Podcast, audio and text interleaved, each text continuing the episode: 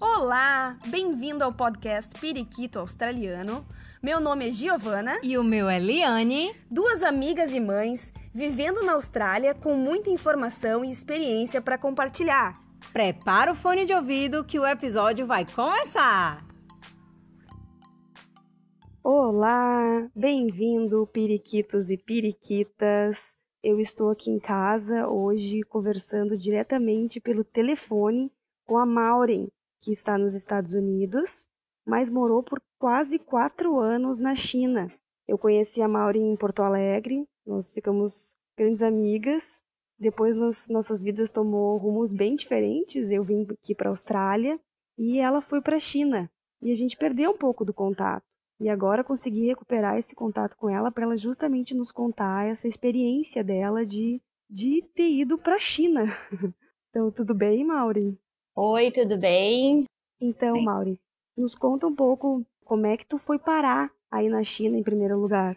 Bom, eu fui para a China em 2014 por conta de uma proposta de trabalho que o meu marido recebeu. E a proposta era para morar em Xangai, trabalhar na mesma empresa que ele trabalhava no Brasil. É uma empresa brasileira, mas que tem uma unidade fabril ah, num- numa cidade próxima a Xangai. Né? Essa cidade da empresa é bem pequena, então nós mora- moramos em Xangai e ele ia até o trabalho todos os dias, como se fosse para nós Porto Alegre e São Leopoldo, vamos falar assim. Uhum. E Assim, uma cidade metropolitana, assim. é, é um- uma cidade bem de bastante fábricas, assim, de, é, um, é uma cidade na Ele é China engenheiro? as cidades não, ele é controller financeiro. Ele ah, tá, ah, achei na justamente que China ele fosse para trabalhar em fábricas. Quando tu sempre, a gente sempre pensa na China, é alguma coisa de Engenheiro. construção, né? é, É. Não, e é um mercado bem, bem aquecido, assim, para engenheiros. Ah, mas ele é controller financeiro e, a, e a, a empresa entendeu que alguns cargos da, das unidades da fábrica fora do Brasil precisam ter brasileiros, né? Por conta da cultura, de processos, de implementações, assim. Então ele foi convidado para ir para lá. A empresa é brasileira. A empresa é brasileira do Rio Grande do Sul. Ah, que legal. Uhum. E aí nós fomos, a proposta era ficar três anos, mas a gente acabou renovando um ano a mais.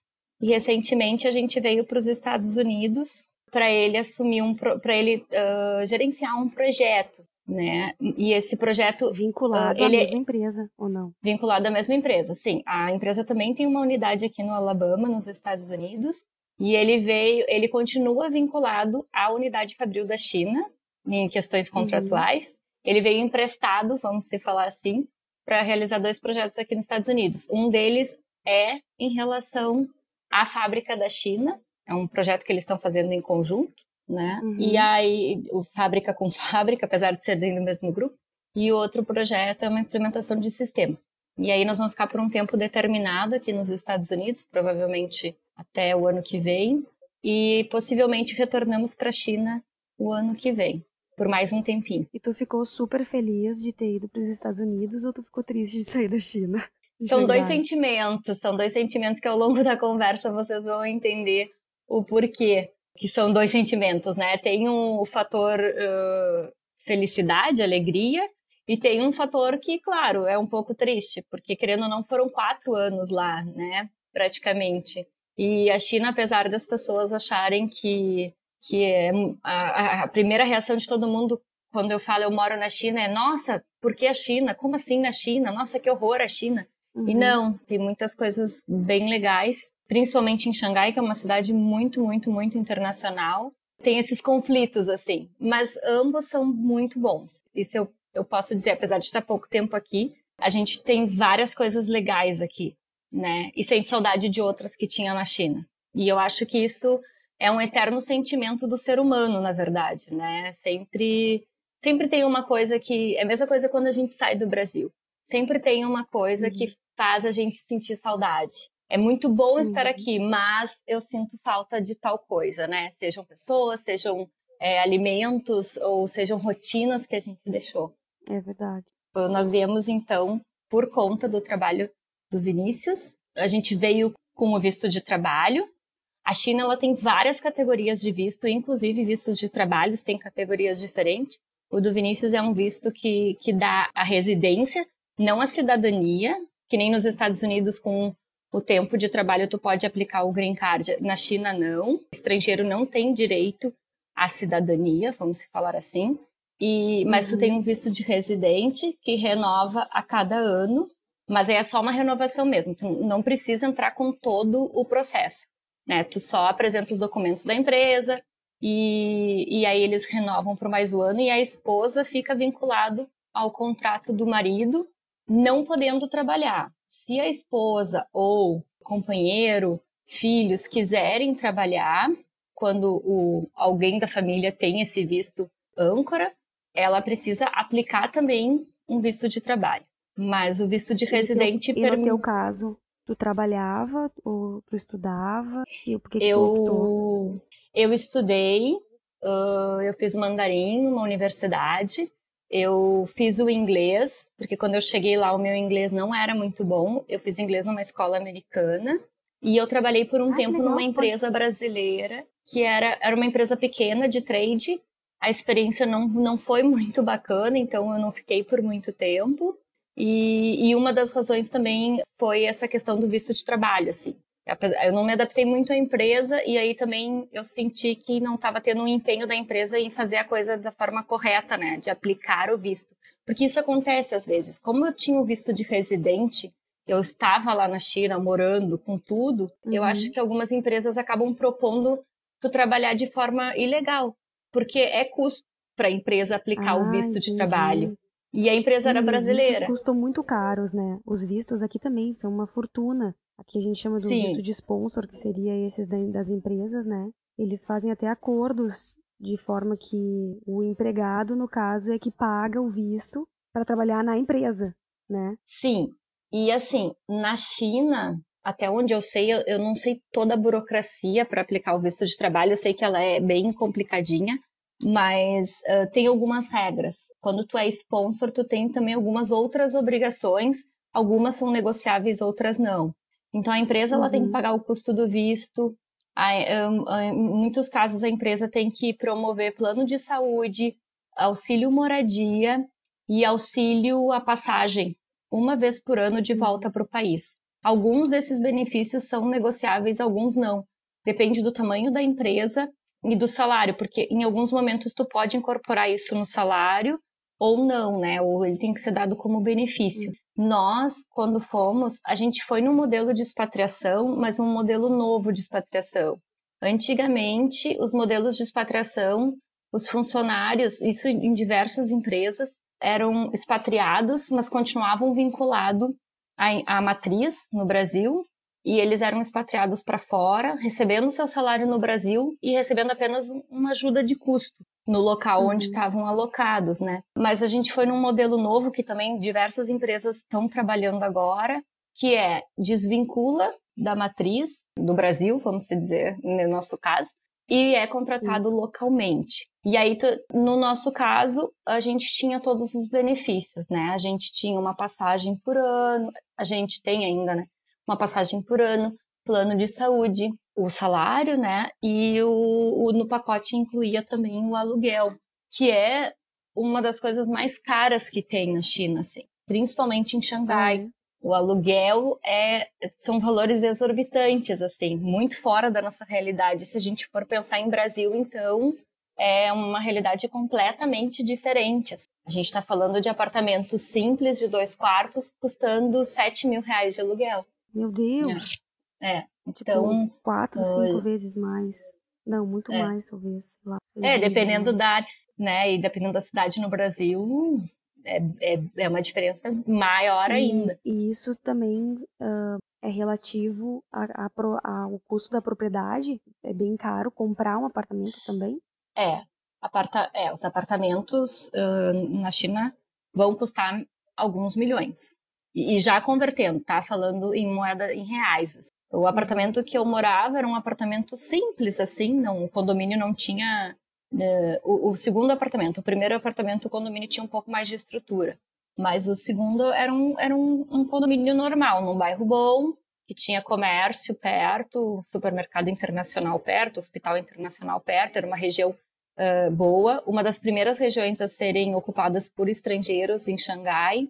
E claro que é um pouco mais caro por conta de tudo isso, super perto do metrô, mas era um prédio simples, né? E nós éramos uhum. os únicos estrangeiros, inclusive, naquele no segundo condomínio que eu morei. Eu e Vinícius nós éramos os, os únicos estrangeiros. O apartamento que a gente morava tinha dois quartos, um banheiro, tinha 100 metros quadrados. O valor de venda dele era 6 milhões uh, e 700, dá em torno de uns 3 milhões e meio de reais. Tá, então significa temos duas opções. Ou os chineses nunca compram um apartamento ou, ou não sei como é que eles fazem para comprar, ou eles ganham muito bem. É, eles compram e, e ele, geralmente compram, tá? Isso é uma das coisas da, que faz parte, inclusive, da cultura deles. A China hoje, a gente precisa entender que a China hoje, uh, de uma maneira geral, ela tem um poder aquisitivo muito alto. É um país que uhum. trabalha em pleno emprego, é, tem, tem mais emprego do que gente para trabalhar, e isso é meio surreal de pensar quando tu fala num, num, num país que tem uma população de quase 1,6 bilhões, né? E tem uma rotatividade bem grande, alguns, alguns, algumas posições de emprego têm uma rotatividade grande. É, nem todos os lugares na China têm esse alto custo de vida. Tá? Se tu for para o interior, ele é mais barato, mas ainda assim se a gente falar em números, pode ser que nós, porto-alegrenses, por exemplo, vamos achar um, ainda muito caro. Uhum. Uh, mas os chineses uh, uh, saiu de uma pobreza, né? Se a gente for pegar a China 40 anos atrás, era uma realidade completamente, um pouco mais de 40 anos, uma realidade completamente diferente. Vem de um comunismo muito forte, onde pessoas morreram de fome. O salto da fome na época do Mao Tse Tung foram é, 70 milhões de pessoas que morreram de fome se a gente for pensar em toda a era de mal, isso é um número, uhum. uh, né, estratosférico, Bem se a gente for pensar, exatamente. aonde uhum. as pessoas perderam bens, porque o comunismo ele tem essa um pouco dessa filosofia, né, de distribuição igual, mas nivelado por baixo, né? As pessoas uhum. usavam uniforme, comiam, às vezes não tinham comida. O governo oferecia muito uh, pouco alimento, né, como uma uhum. cesta básica, vamos se falar. Quando Mao Tse Tung morre e aí começam novos governos, é, a China começou a se abrir para um capitalismo e para um, um sistema uh, ainda comunista, mas com uma visão mais capitalista. Né? O regime continua ah. comunista, né? o poder uhum. continua com a mesma pessoa, né, se perpetuando. Xi Jinping foi novamente reeleito, mas uh, numa visão e numa estratégia muito muito capitalista, de mercado aberto, se expandindo. A gente vê que a gente brinca, né? A China está comprando o mundo inteiro. E é uma brincadeira, uhum. apesar de ser uma verdade, porque onde tu vai tem chinesa, onde tu vai tem empresa chinesa comprando empresas de outros países e eles investindo dinheiro cada vez mais em países fora. Existem algum, algumas coisas paralelas que falam sobre bolhas na China, do, pelo âmbito financeiro e econômico, mas tem muita especulação também. Mas hoje é um país que tem um poder aquisitivo muito alto. E o chinês, eu acho que pela, pelo que eu acompanhei, assim, acho que por ter passado por tudo que passou, a questão de mostrar que hoje ele não passa fome, que hoje ele tem como consumir, acaba, acabou tornando essa a população de uma maneira geral muito consumista, né? Então o chinês ah, ele faz questão de mostrar que ele tem. E, e, é uma realidade um pouco difícil, às vezes, de conviver, né? Porque, uh, às vezes, tu é uma pessoa mais consciente, de um consumo mais consciente, e não é tão fácil tu entender o porquê que um chinês, né, uma pessoa que tu conheceu, faz questão de mostrar. Então, tem coisas, assim, que, que são bem comuns e que, às vezes, para nós, choca. Por exemplo, nós íamos em jantares que sobrava muita comida. E aí a gente pensava, nossa, é um desperdício, é um pecado, muitas pessoas passando fome, não tinha, não tem necessidade de pedir todos esses pratos, mas para eles é uma questão de honra. Para eles é uma questão para mostrar que a fome acabou, que não se tem mais esse hum, é, não precisa mais daquele racionamento de tu comer pouco para guardar para outro dia, né? Então, é que nem eu digo assim, às vezes a gente vem com preconceito para julgar, mas é, é preciso entender um pouco o passado. Não que ele vá justificar, assim, que, a, que vai ser correto, mas uh, a gente também tem que entender um pouco o que as pessoas viveram, né, antes de criticar, assim. Então, às vezes, eu falava, mas eles têm uma, um hábito que, por exemplo, eu acho que o brasileiro, de forma geral, não tem tanto. Pelo menos eu nunca observei isso. É, sobra muito, mas eles levam para casa. Eles não deixam no restaurante lá, tipo, para ir pro lixo. O chinês, ele tem muito hábito de levar para casa o alimento que sobrou, né? Então, os restaurantes, eles dão as embalagens para tu botar a comida e levar para tua casa. E, isso, e a embalagem não é cobrada. E é uma prática uhum. bastante comum, assim. Então tem. Já que tu falou, já que tu falou nessa questão de cultura, eu sempre fico pensando assim, sabe que aqui na, na Austrália a maior população estrangeira é asiática, né? Principalmente chinesa. E tem bairros extremamente chineses aqui, onde os, os chineses só olham assim os, os, os menus nos restaurantes, os cartazes na rua, é, tudo é chine, em chinês, inclusive. Eu me sinto, inclusive, até per, me perdida. É, então eu vejo assim que eles eles têm uma cultura forte, eles gostam de se reunir e ficar dentro de uma comunidade deles. Embora, claro, não são todos, né? Tô falando de um modo geral, assim, o que eu consigo observar. E daí eu fico pensando como é que tu, é, morando na China agora, sendo que, no caso, a, a cultura ocidental é a intrusa, nesse caso. Como é que tu te viu, assim, tentando entender toda essa, toda essa questão cultural. Tu teve dificuldades ou tu achou fácil de te adaptar? Tem algum momento que tu te lembra assim, meu Deus, é muito diferente? Sim.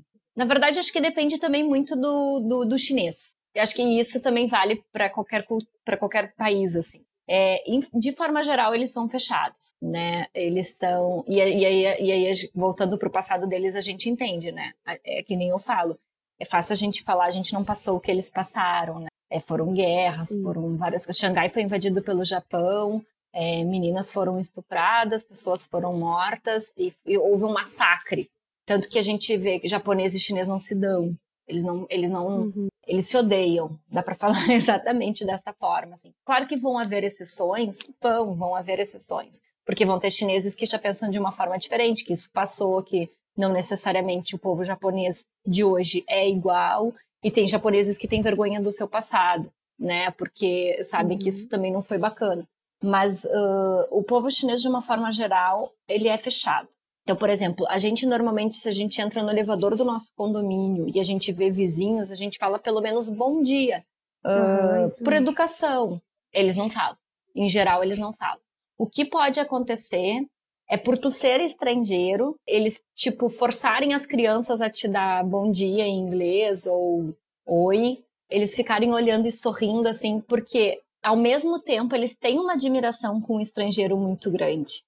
Eles entendem, uh, eles veem os estrangeiros com vários olhos, assim. Então, tem algumas máximas, assim, tipo, para o chinês o estrangeiro é rico. E, é, e, e, não necessariamente isso é verdade, mas como aconteceu de muitos casos, principalmente no início que começou esse movimento uh, de, de, de, de, ocidentais estrangeiros para a China em função desse desenvolvimento capitalista, em função das empresas buscarem uma mão de obras mais especializada, pessoas com mais conhecimento, e também muitas empresas abrirem negócios na China, eram, eram pacotes de expatriados realmente com valores muito atrativos, né?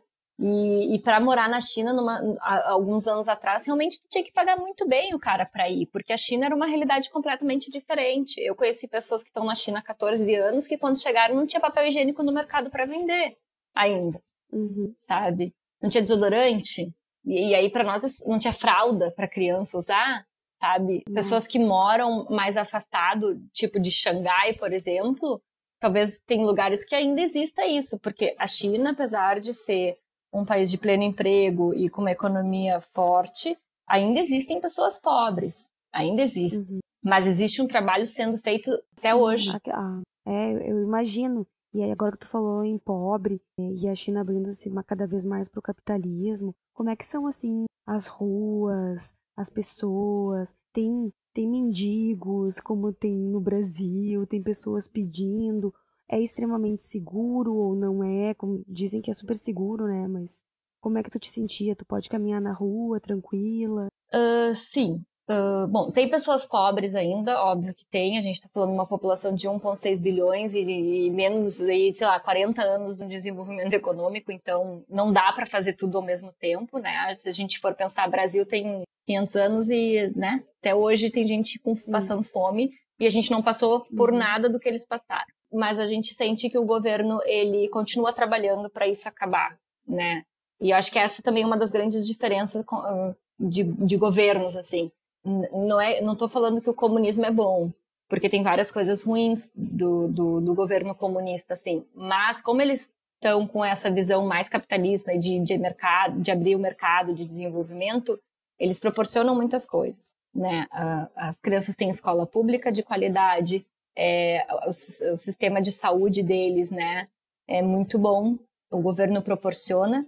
Tu, tu participa tu tem que pagar um valor que é uma, é uma taxa de, de participação e é bem baixa, bem baixa mesmo, que, que acho que todo mundo tem condições de pagar. A gente está falando de, sei lá, uma consulta custar 3, 4 reais, sabe? É só para não, não, acho que acho que é uma, é uma política de não abuso, que nem eu digo, sabe?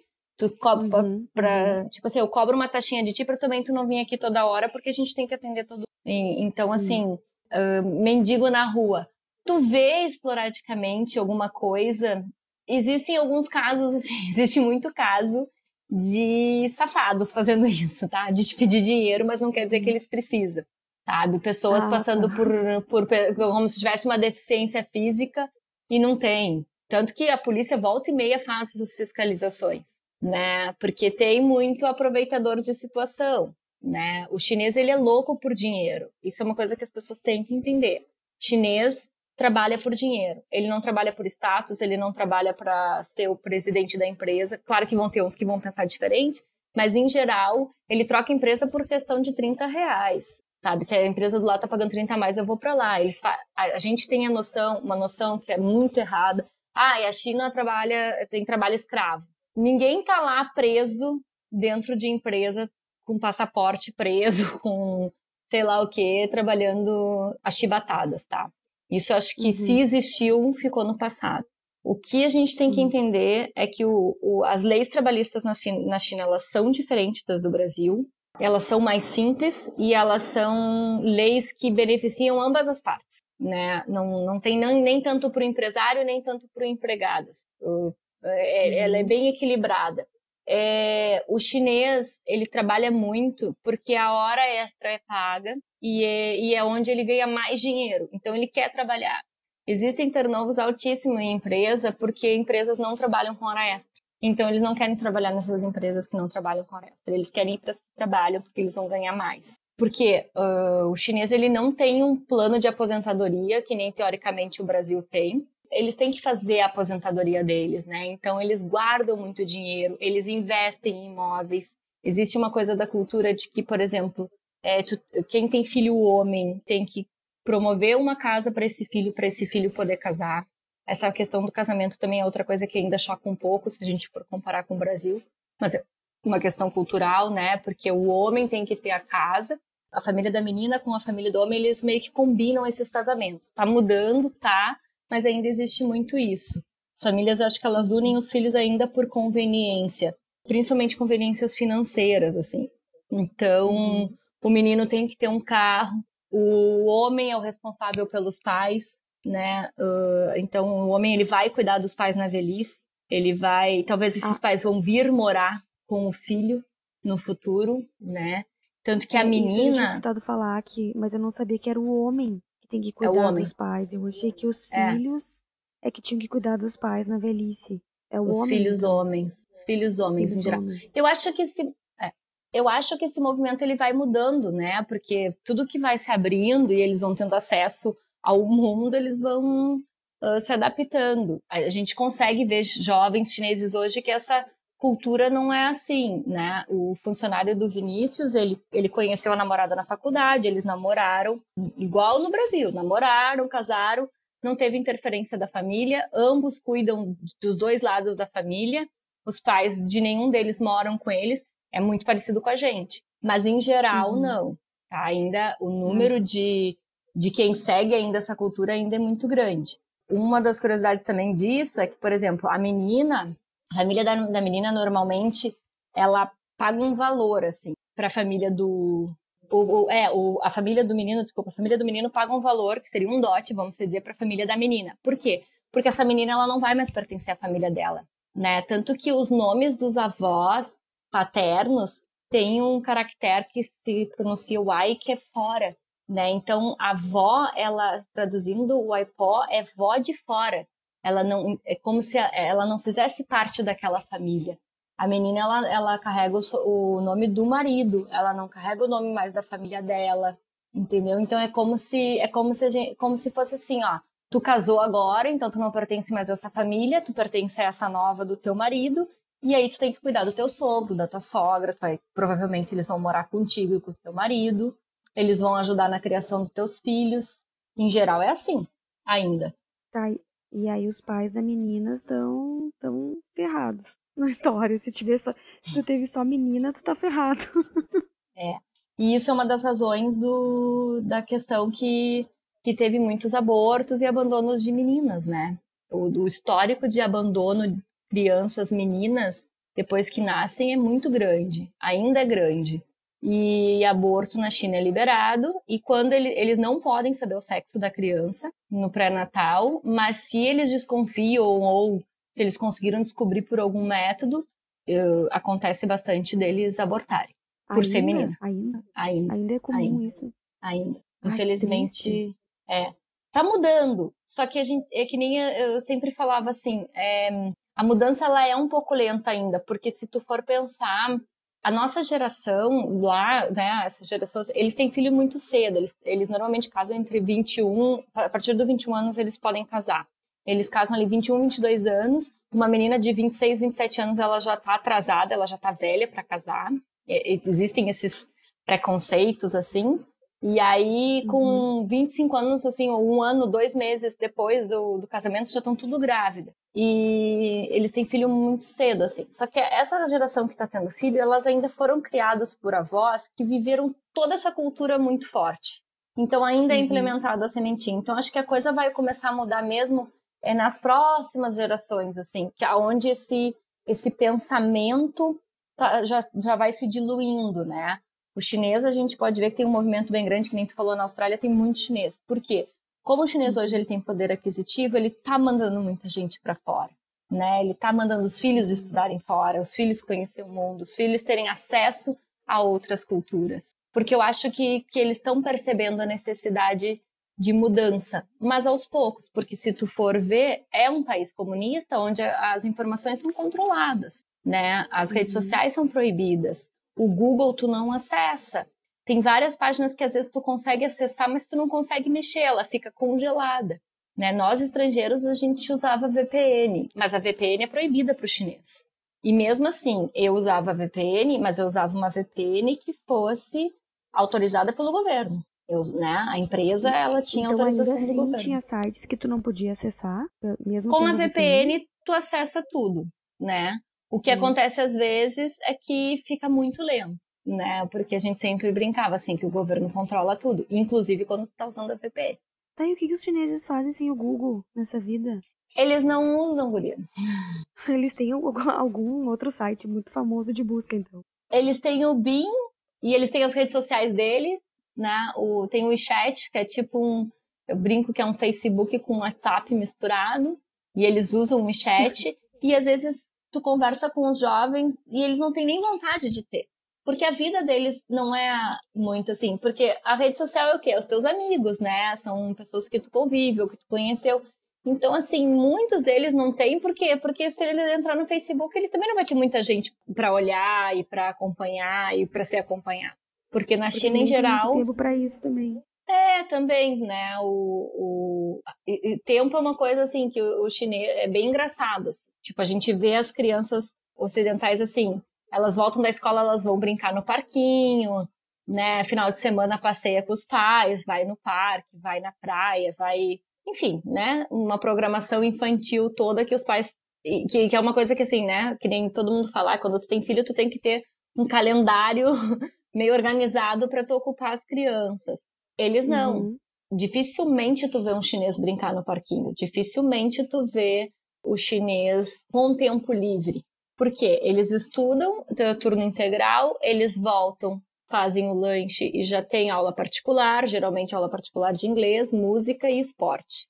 Os pais incentivam muito esses três, tá? Aprender uma língua estrangeira, fazer esporte e música. Música é uma coisa muito forte lá, desde pequeno, né? Estudar música. Daí a criança escolhe um instrumento ou a família meio que escolhe para a criança por conta já talvez de uma tradição. Então, acabando isso, é janta. Eles jantam muito cedo, né? Em torno de seis horas eles já estão jantando e dormem cedo porque no outro dia já acordam muito cedo para começar o novo dia. E isso se estende aos finais de semana. Então, tu vê escolas de inglês, de balé, de música cheias aos finais de semana.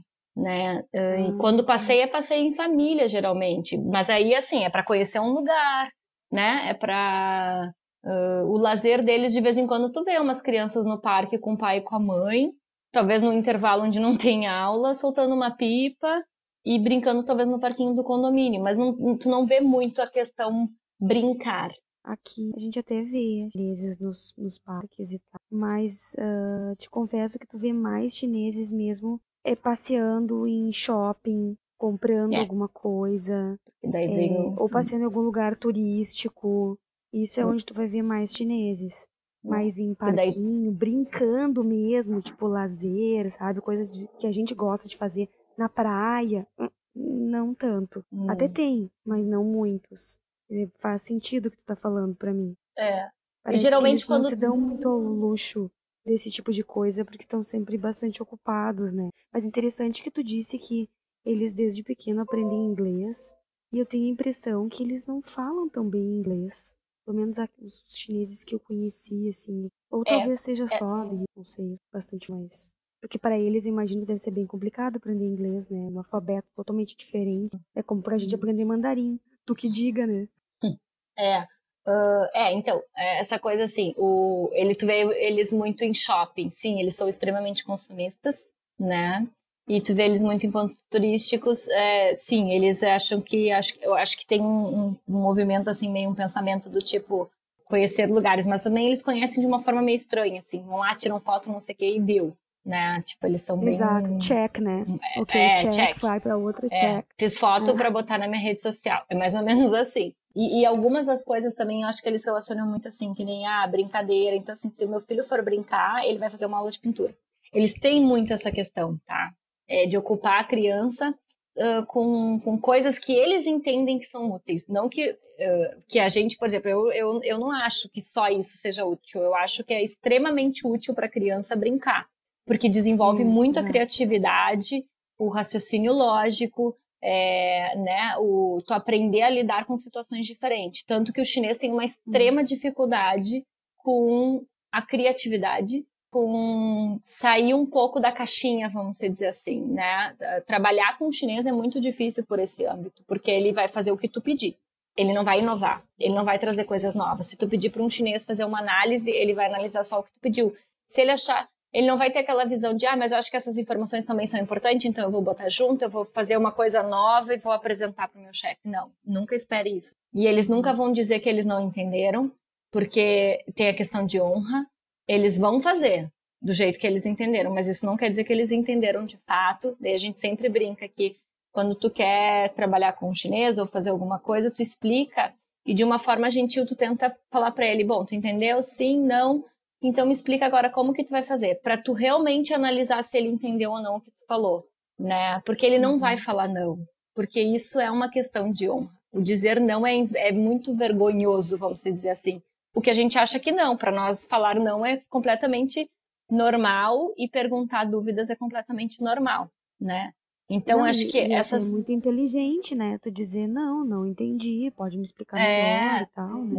né? Tu não vai ser mais não vai ser mais nem menos por conta disso. Mas eles ainda não entendem isso. E eu acho que são processos de mudança, né? Que nem a gente falou, uhum. há 40 anos atrás eles só estavam obedecendo ordem. Como é que tu vai exigir eles serem diferentes hoje? Né? Então as crianças, uhum. é, é uma coisa que eu conversava muito, a gente tinha um casal de chineses amigos que a gente conversava muito e a gente tentava falar, mas é importante brincar, é importante desenvolver. Tem escolas que já estão mudando, que as, tem, as crianças têm um período maior no parquinho, mas é um movimento muito lento. né? Não é do dia para noite que as coisas vão mudar. E, e, em contrapartida existem coisas muito boas, né? Eles são muito estudiosos, né? Eles, é, eles, eles têm uma capacidade, por exemplo, matemática, é absurdo, né? E eles, o ensino deles é completamente diferente do nosso, porque para tu aprender mandarim é, é memorização, é decoreba pura. Tu não tem como aprender o mandarim de forma diferente, porque não existe lógica não existe historinha para tu gravar os caracteres. Qual é a idade que as crianças vão pro, pro colégio, começam a estudar? A partir, assim, em geral, os chineses eles põem um pouquinho mais tarde. Na escola, eles ficam com os avós até dois, quatro anos. Alguns pais põem mais cedo, outros mais tarde. Mas eles começam, quando eles entram com quatro anos, eles já começam a ser alfabetizados. Eles já começam a aprender os caracteres simples, né? Os números, e algumas, alguns, tipo mamãe, papai, eles já começam a aprender desde cedo. Então, é comum, às vezes, tu ver, tu ir numa venda, numa fruteira, num, num mercadinho, tu vê a criança já ali com o pai, porque talvez não, não tenha com quem deixar, e ela já está fazendo caligrafia, aprendendo os caracteres. Caligrafia, olha só. É, porque é tipo um caderno de caligrafia, né? Eles falam que para tu aprender, para tu decorar um caractere, tu tem que repetir 100 vezes ele. É mais Meu ou menos Deus, assim são mesmo. quantos? Ah, uh, Existem hoje, depois da reforma, 60 mil caracteres, porque o chinês, ele, o mandarim, mil? ele foi, é, no, o mandarim ele foi simplificado. Ainda bem, né? Porque é, em 80 mil. Na década de 80, eu acho que foi, ele, ele sofreu uma reforma, entre aspas, ele foi simplificado, diminuiu para 60 mil. Mas tu não, eles não aprendem os 60 mil, ninguém sabe os 60 mil. O que, que eles consideram? Que de 2.500 a 3.000, tu é alfabetizado, que é o que tu aprende na escola, depois, quando tu vai para a universidade, tu aprende aí mais uh, um, um, um, número mais ou menos parecido, 2.500, 3.000, daí dentro da tua área. É muito comum, talvez, tu mostrar um caractere para um chinês e ele não saber o que significa, porque ele não aprendeu aquele... Por exemplo, tu vai pegar um médico um engenheiro, talvez eles vão mostrar um caractere das suas áreas, eles não sabem o significado, porque... Mas eu acho que um chinês, assim, graduado, ele deve saber aí uns 5 mil, 6 mil. É bem... Tá, mas e pra, para te aprender assim o básico do básico. Uma, tipo, é, no mínimo seis meses normal, estudando bastante. um ano. Um ano. Um ano. Estudando bastante, tu vai conseguir aí fazer um básico. Tem pessoas que têm mais facilidade, óbvio, né? Eu, por exemplo, que não tenho facilidade com memorização, foi muito difícil, assim. Né? Tinha coisas que eu até consegui... sabia falar, mas eu não sabia o caractere, assim. Ah, tá. Porque eu conseguia me comunicar. Caractere, um o ideograma mesmo. Ele é mais que uma palavra. Uh, depende, assim. É, o que que acontece? O caractere, ele tem um significado. Cada caractere tem um significado. O que que acontece às vezes? Que, por exemplo, a palavra, é, o prato. Uh, para nós é prato de sopa, prato fundo, prato raso, prato... Para eles, não.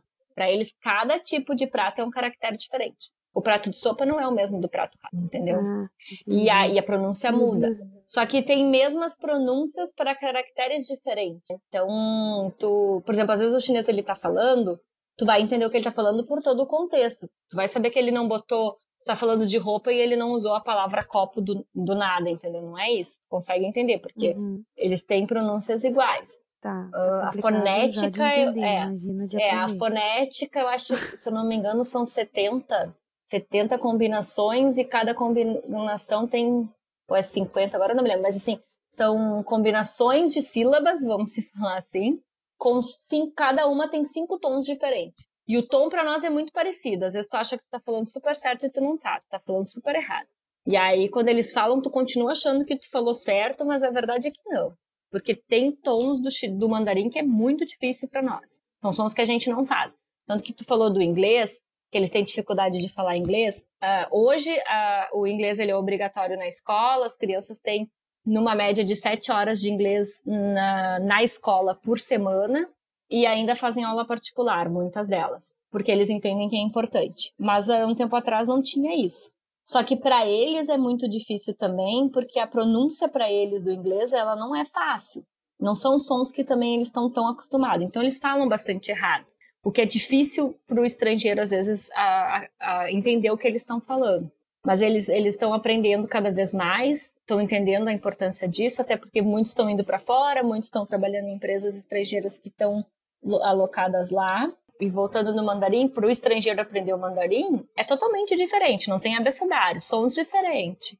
um processo de aprendizado de memorização, que talvez a maioria dos ocidentais não estão acostumados, né? Na escola a gente não, uhum. não tem muita memorização, vai. Tem muitos professores que, uhum. inclusive, não recomendam tu memorizar, né? Recomendam memorizar, tu entender, é. tu fazer um raciocínio lógico da coisa, assim. Então, os aprendizados, eles são diferentes, assim. É bem complicado. Mas tem gente que tem facilidade. Eu tive uma amiga que, assim, ela morou lá três anos, mas ela estudou mesmo, assim, valendo na faculdade um ano. É, ela fez algumas aulas particulares em paralelo. Ela, ela saiu de lá com AJSK 4, que é um, é um nível de certificação do, do mandarim. Ele tem seis níveis, e ela teve o 4. Ela fala super bem, lê e escreve. Né? Então, assim, tem pessoas que têm facilidade para línguas, né? Não era o meu caso. Eu tinha que me esforçar bem mais. Mas para mas para comprar, para pegar o táxi, eu me virava super bem para chamar comida, para falar com o entregador, isso eu me virava. Porque tem alguns serviços lá mesmo em Xangai, que é uma cidade super internacional, que tu não, que eles não falam inglês. E isso foi uma das maiores dificuldades que eu achei assim, quando eu cheguei lá, né? Qual foi o perrengue maior para ir para a China? A língua, a comunicação. Claro. Porque de resto, não, é super seguro. Transporte público funciona super bem e é muito bem sinalizado, não é difícil de entender. Xangai hoje tem 17 linhas de metrô, que é espalhado por toda a cidade. Não tem lugar na cidade que tu não consiga ir de metrô. Uh, o táxi, se tu tiver o endereço na mão, porque isso é uma coisa que eu sempre falo, todo mundo que vai para a China, saia com o cartão do hotel e do lugar que tu quer ir dentro da carteira. Porque se tu não tiver o endereço, tu não te faz.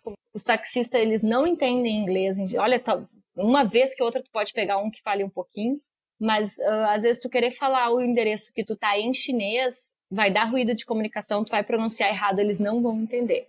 Então, assim, foi pra China, carrega todos os endereços contigo. Isso é primordial, Sim. assim. Ou vai de metrô, que eu acho sempre mais o simples, táxi, mais o barato. Táxi é barato? É barato, é barato não é caro. É até 3 quilômetros dá em torno de 6 reais, assim, e depois o quilômetro rodado adicional é bem baixo, assim, tipo, acho que vai aumentando daí, tipo, 50 centavos de reais por quilômetro rodado.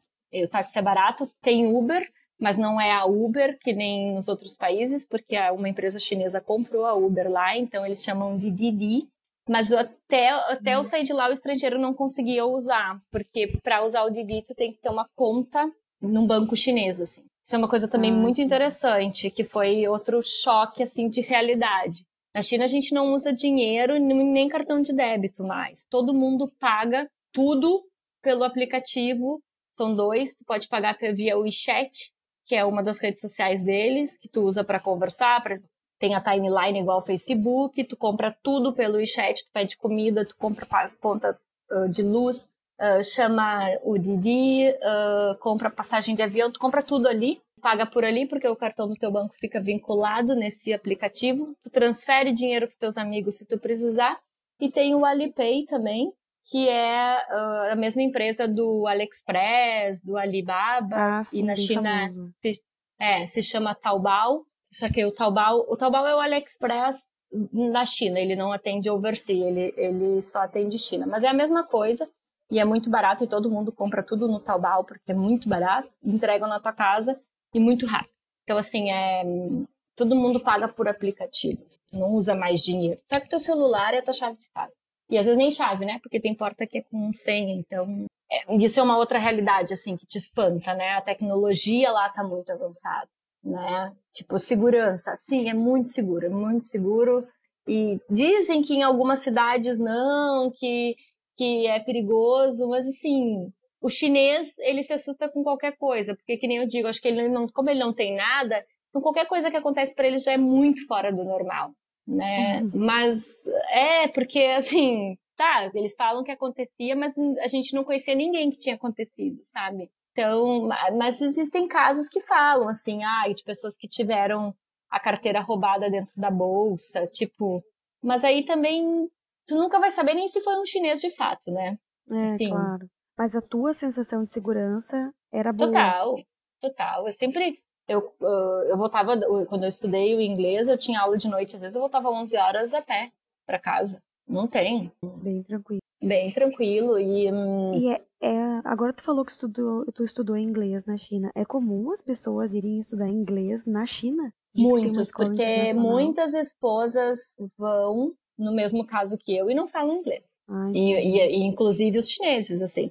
Na minha escola, onde eu estudei, tinha uns brasileiros, que daí, tipo, era o mesmo caso que eu, assim. Tinha uma francesa, coreanos e chineses, assim mas de todas as idades, assim, sabe? Gente mais velha, gente mais nova. E, e, e o, só que o curso de inglês lá é muito caro.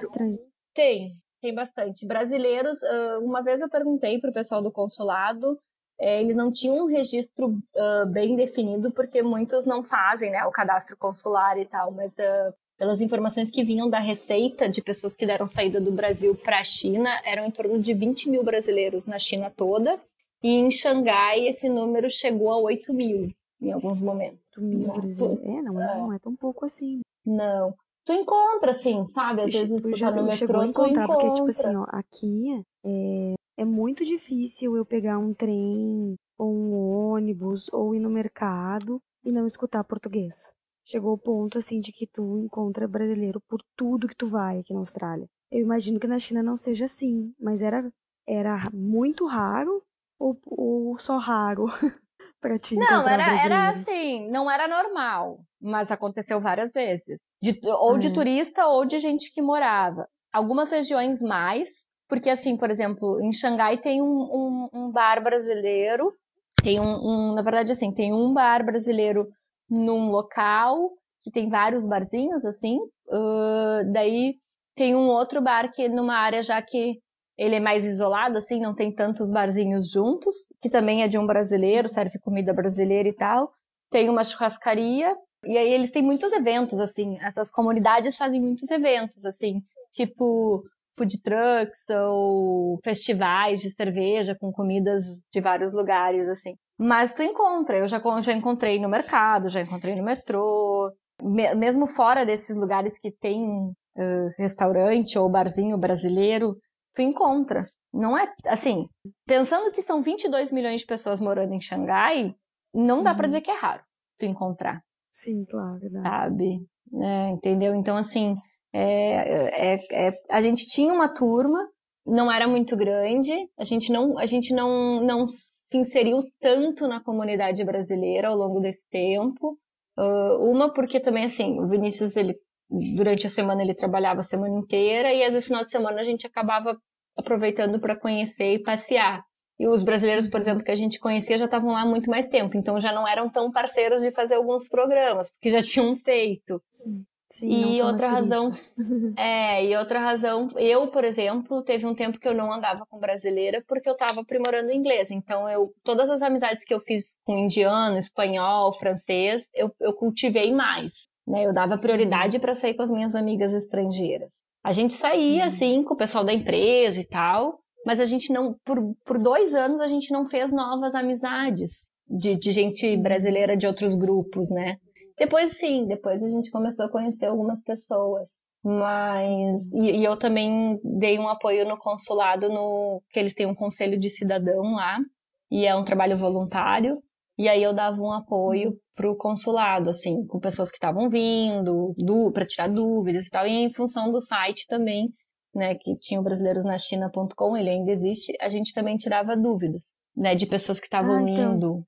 Isso é bem interessante que, que tu fez, né, Mauri? É. Brasileirosnachina.com, fala um pouco como é que tu criou esse, a gente, esse, esse a gente... blog, ele ainda tá no ar, conta um pouquinho. Ele ainda tá, ele ficou parado agora com essa minha vinda.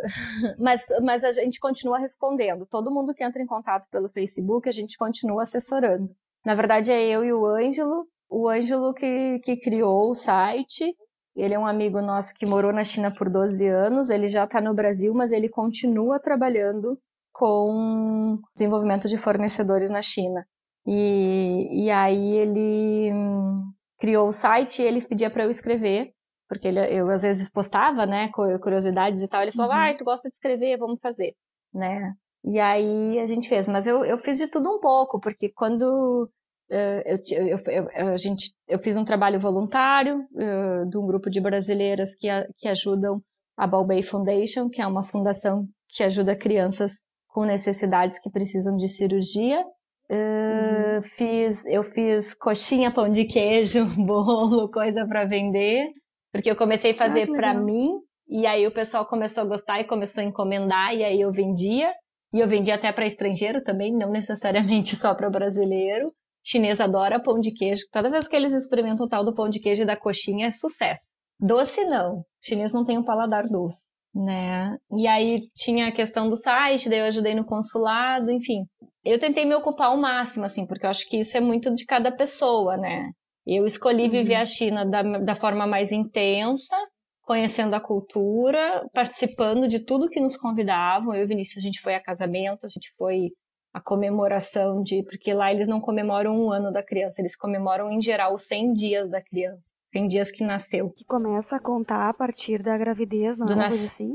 O, o, então, o primeiro ano de vida, eles teoricamente contam a, part... a gestação mais esses 100 dias, vamos dizer, né? Mas ah, os, o, os, é, os 100 dias, eles, eles também comemoram por conta que, que eles acreditam que a criança saiu do risco. Porque muitas crianças no passado morriam nos primeiros três meses, né?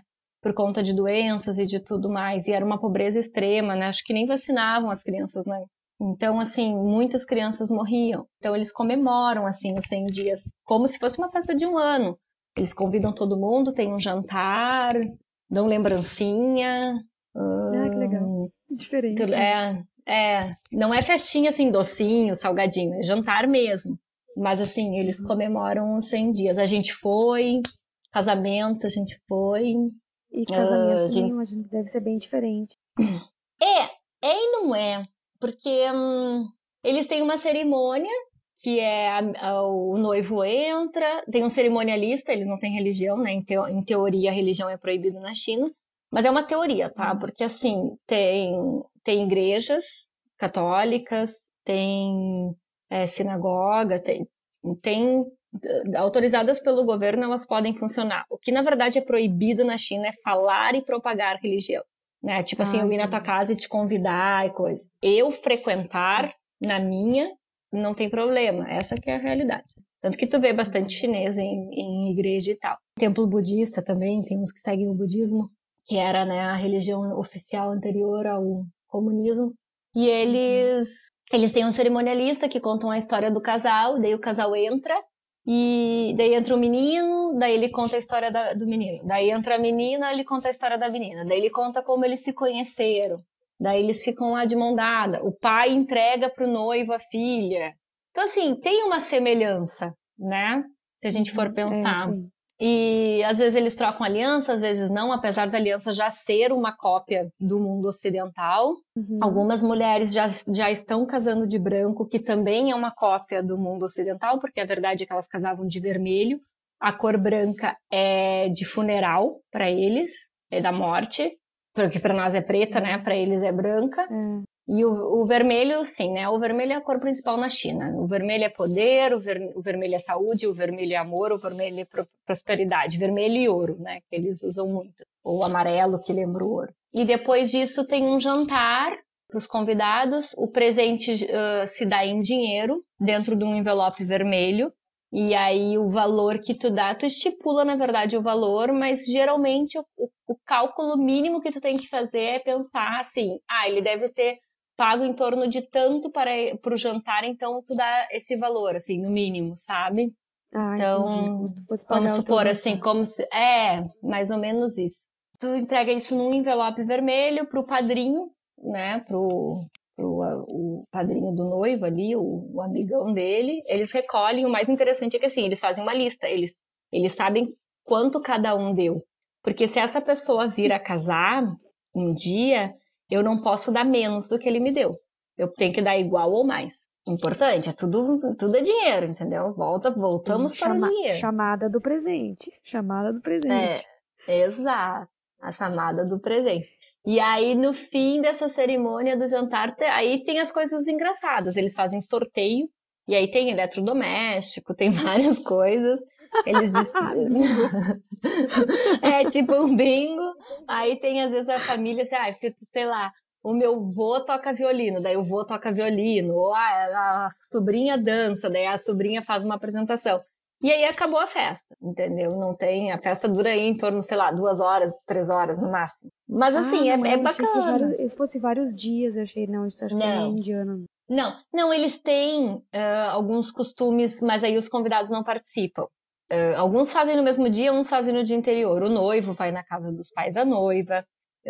Na verdade, já foi feito o pedido em casamento, mas aí é aquele oficial para fazer a foto, que ela tá Uhum. toda vestida de chinesa, na cama, sentada, com um lençol vermelho, onde eles botaram normalmente um menino da família para pular em cima da cama, para trazer um menino, porque tem todos esses rituais, tá?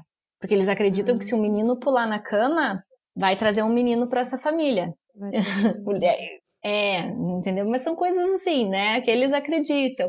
E talvez nem todas as famílias acreditam. Daí eles, quando a noiva sai, eles, ah, eles estouram fogos de artifício bem barulhento, assim, que é para espantar os maus espíritos, para não amaldiçoar essa noiva. Então, assim, né? Tem uns rituais, assim, que às vezes é feito um dia antes ou naquele dia mais cedo, com a família e tal. As madrinhas decoram o apartamento que a gente vai achar uma decoração meio cafona, mas né, com balões, com símbolos e, e tal.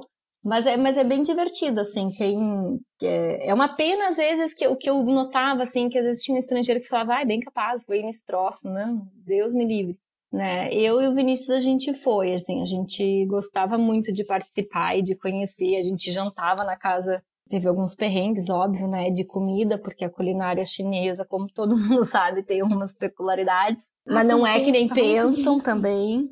Não é. Fala sobre. Não é como- chegou, chegou, num jan... chegou num jantar assim, de, meu Deus, não vou. Já, Eu já.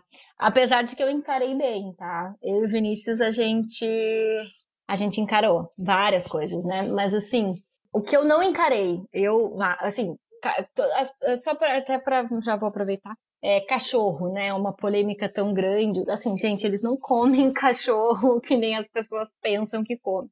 O cachorro ele já foi muito consumido por uma época, principalmente na época da fome. Ah, primeiro porque não tinha comida e segundo porque a carne do cachorro ela aumenta a temperatura do corpo. Então, nas regiões frias ainda se come muito cachorro. Lá. É uma crueldade? Uhum. É, só que assim, a gente tem que separar o que a gente, como ocidental, que nunca passou fome, tem como sentimento do que pessoas que já passaram fome, né? E que passaram Uhum. necessidade. Claro que hoje eles não precisam, tanto que tá mudando, tem várias ONGs que estão trabalhando nisso para não, não, não se comer, né? Mas, por exemplo, eu cheguei num, num dos casamentos e tinha tartaruga. É uma tartaruga que é criada Ai, para isso, tá? Para comer. É, ela, ela é uma tartaruga de casca mole, que eles chamam. Mas ela, ela tava no formato de tartaruga, assim. Eu conseguia identificar Ai, que era uma tartaruga, Ai, sabe? não. E aí o É tipo Vinícius aqueles comeu. Uma... Ai, comeu. Conseguiu. E aí É que nem, tipo, é a- Codorna. Você vai servir uma codorna, assim, em restaurante vietnamita. Eles, eles servem assim, a codorna ali, sabe? É, mas lá também. passarinho. Lá também, porque eles servem quase todos os animais com a cabeça, te olhando. Sim. Que nem eu digo, né? Parece que ele tá te olhando, bicho. Porque eles comem tudo. O aproveitamento é total. Para quem estuda gastronomia e tem uma política de aproveitamento total sem desperdício do, do alimento, a China é, assim, um baita mercado para se aprender. Porque eles realmente aproveitam todo o animal. Né? E, geralmente eles comem tudo. A tartaruga eu não consegui. Porque eu tive tartaruga na minha infância. E aí eu pensava, gente, é a tuntum, não dá, entendeu? Eu tive um sentimento ali. Eu não consegui. Então, mas o Vinícius disse que a carne era saborosa. Eu não consegui comer. Mas eu comi cérebro de porco, eu comi cabeça de pato, comi, a gente comeu cobra, uh, sei lá, a gente já comeu tanta coisa. Eu comi escorpião, Escorpião, mas assim, formiga. é. Eu comi ah, escorpião, como é que é o nome? Uh, E é gafanhoto, sei lá, um desses. Doritos? Na verdade, não. Doritos até tem mais sabor. O- os insetos, eles têm gosto. Não sei, não- tinha ah, um salgadinho que se chamava bistec.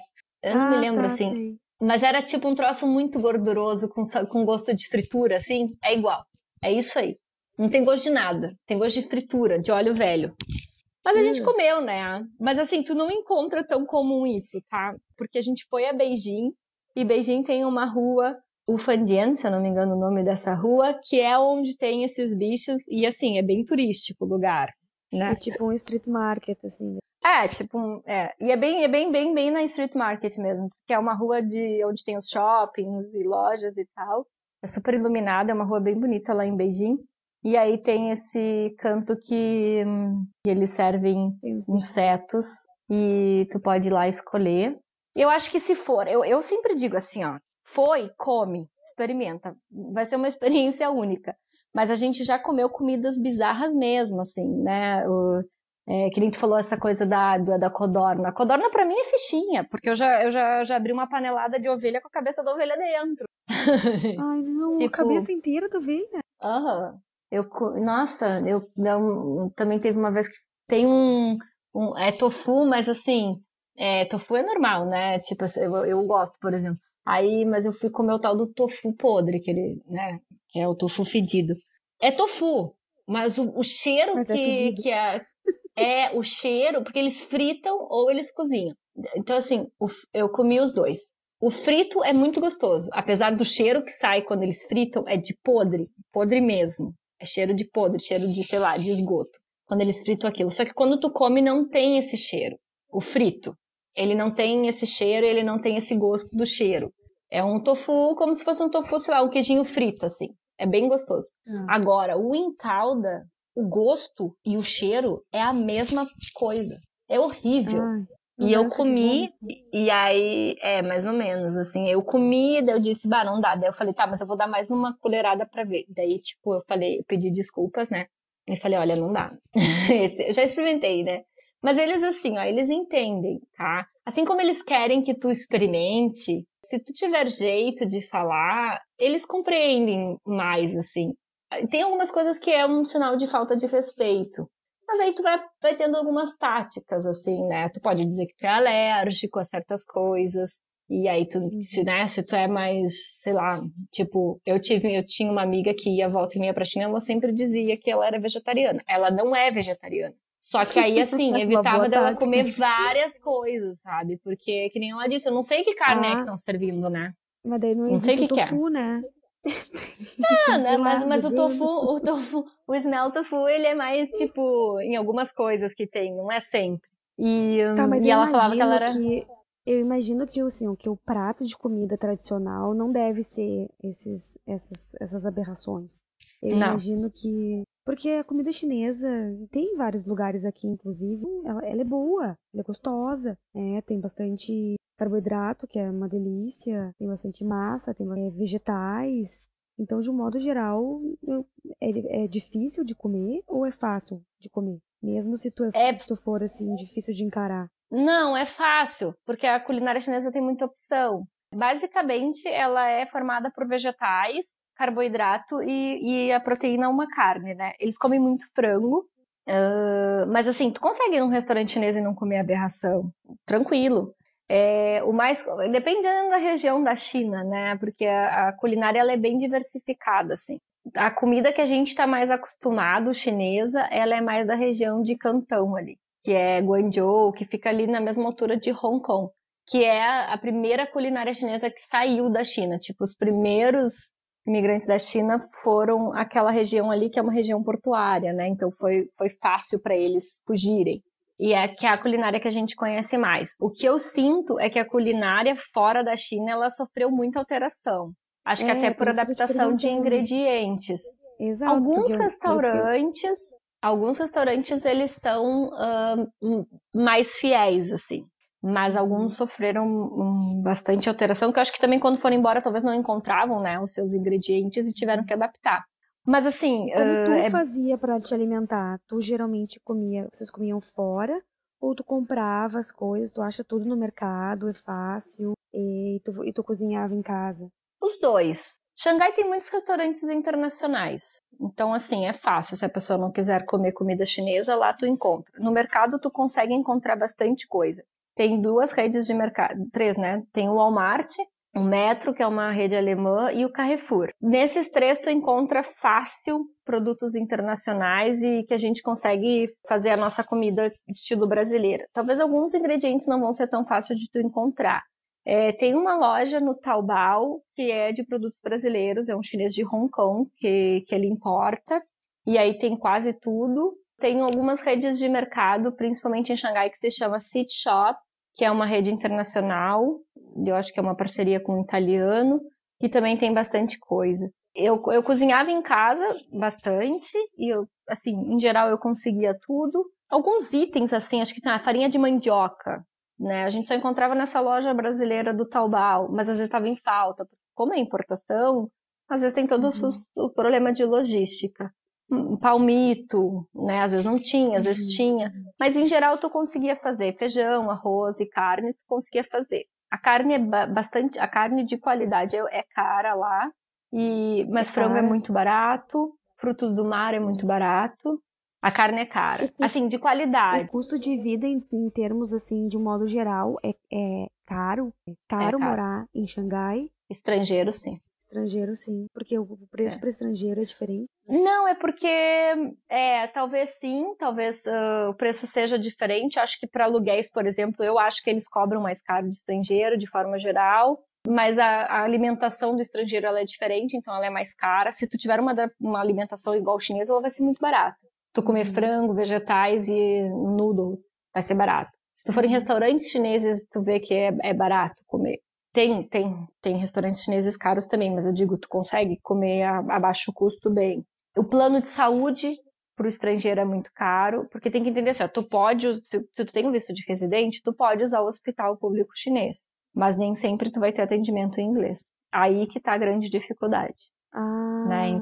É, no hospital público. Eu fui uma vez com uma amiga chinesa tem, e ela. Tu, como esposa, tu tem direito ao sistema de saúde? Eu tenho, eu, eu tenho plano de saúde privado, que eu frequento hospitais uh, internacionais.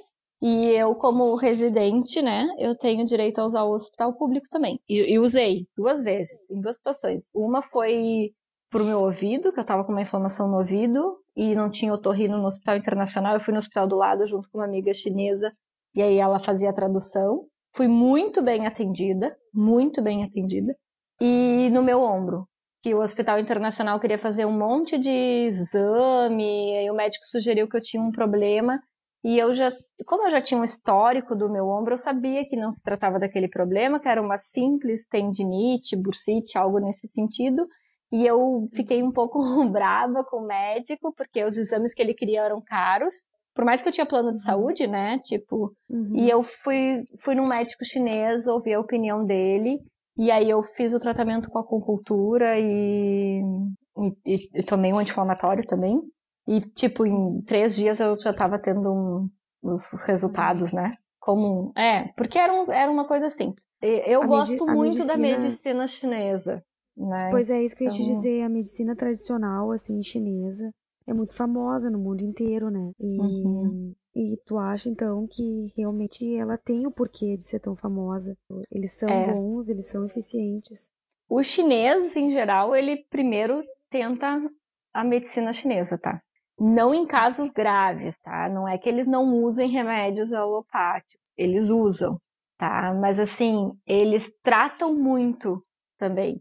O chinês ele tem muito hábito de se tratar, né, de fazer acupuntura, de tomar chás, fazer os, o, tem umas técnicas deles que é com os cones, que eles põem assim no ouvido um cone e vai queimando, e tem uma outra técnica que é, porque cada coisa é, é, é para um aparelho, né, um aparelho digestivo, aparelho respiratório, aparelho urinário, eles, eles, eles se tratam bastante, eles tomam muito chás, é, para eles a medicina está no alimento também. Então, assim, nada é à toa. Tem umas combinações que eu acho que às vezes a gente não entende, mas tem muito em função disso, assim, né? Porque o, tu é o que tu come. E a gente, o chinês, ele trabalha muito com o Feng Shui, né? Ele, ele acredita muito no Feng Shui, tanto para casa quanto para os teus hábitos. Tanto que a gente fala assim, nossa, tem gente que vai lá e se apavora, porque eles arrotam, soltam pum, uh, tudo em público, assim. Eles não têm vergonha. Em público? Em público, Sério? tipo, tu tá no táxi, o taxista solta pum e arrota e, e escarra. Sabe assim, e para eles isso Sério? não é falta de educação, para eles, para eles isso não é falta de educação, não é, não é, entendeu? E, e isso é cultura, porque para nós é e falta que de que educação. É falta de educação. Falta de educação é, por exemplo, uma pessoa vir brindar contigo e tu não brindar. Tu Isso é falta de brindar. educação. É, tipo, num jantar, se eles vêm fazer o gambei contigo, tu tem que fazer. É, um brinde. Eu, eu falava que eu não bebia álcool, tá? Porque as bebidas alcoólicas deles são horríveis. Fedidas, Ah, fortes, horríveis. Eu não gostava. Então eu dizia que eu não bebia álcool. Mas eu fazia com o meu suco de maçã, né? Ah, tá. E, porque isso é bem tradicional, o gambei. Que tu tem que virar, né? Tu brinda e vira o copo inteiro. Ah, Ah, tá- talvez seja falta de educação pra eles, tu, eles botarem os pratos na mesa e tu não comer algo porque, tipo, fazer cara feia, tipo, ah, eu não vou comer isso. Isso é falta de educação. Tu desrespeitar o mais velho ou a pessoa que é mais importante, né, num cargo maior, isso é falta de educação. Isso são coisas de falta de educação. Mas pra eles escarrar, fazer pum, não é falta de educação. Isso, na verdade, é o quê? É, é saúde, né? É tu não pode trancar aquilo que quer sair, que não faz parte de ti. E se tu É for ver pelo âmbito da medicina, eles estão certos. Eu, eu Uhum. quando eu, uma das, a primeira vez que eu voltei ao Brasil foi a primeira coisa que um dos meus médicos perguntou: é verdade que eles soltam pum e arrotam na tua cara, assim? Falei, é. E ele disse, eles estão certos. Eu disse, não, não duvido. Se tu for pensar pela questão orgânica da coisa, porque realmente prender pum não faz bem, né? Prender Tá, arroto é não faz bem. é só o ambiente errado. Ele tá certo, É. mas é só o ambiente errado. né? Tu pode dar aquela esquivadinha pra esquerda lá, né? Disfarçar. Não, eles não estão nem aí, né? Tu vê criança, às vezes, fazendo xixi na rua, cocô na rua, assim. Tipo, mãe, tô com vontade. Baixa as calças e faz, sabe? É muito engraçado. Adultos não, tá? É muito raro tu ver um adulto fazer isso. Eu nunca vi adulto fazer isso. Mas as Uhum. crianças, eles põem, assim, às vezes pegam, seguram as crianças dentro da lixeira, sabe? Assim, tipo, em cima da lixeira. Acontece. Mas tem banheiros também espalhados pela cidade que eles podem usar, né? O banheiro lá, em geral, nas casas não, mas nos banheiros públicos, em geral, eles são aqueles do chão, que tu tem que te acocorar pra fazer. Isso também foi um choque, Ah, assim. A primeira vez que eu vi, eu, tipo, o que que eu faço agora? Eu nunca tinha... É tipo um Usado. buraco e tu fica e tu tem que botar as perninhas assim e tu acoca. É, acocorado. aham. Descobri, inclusive, que essa é a melhor posição para fazer xixi e cocô. É, é a posição mais anatômica. É, mais que- anatômica.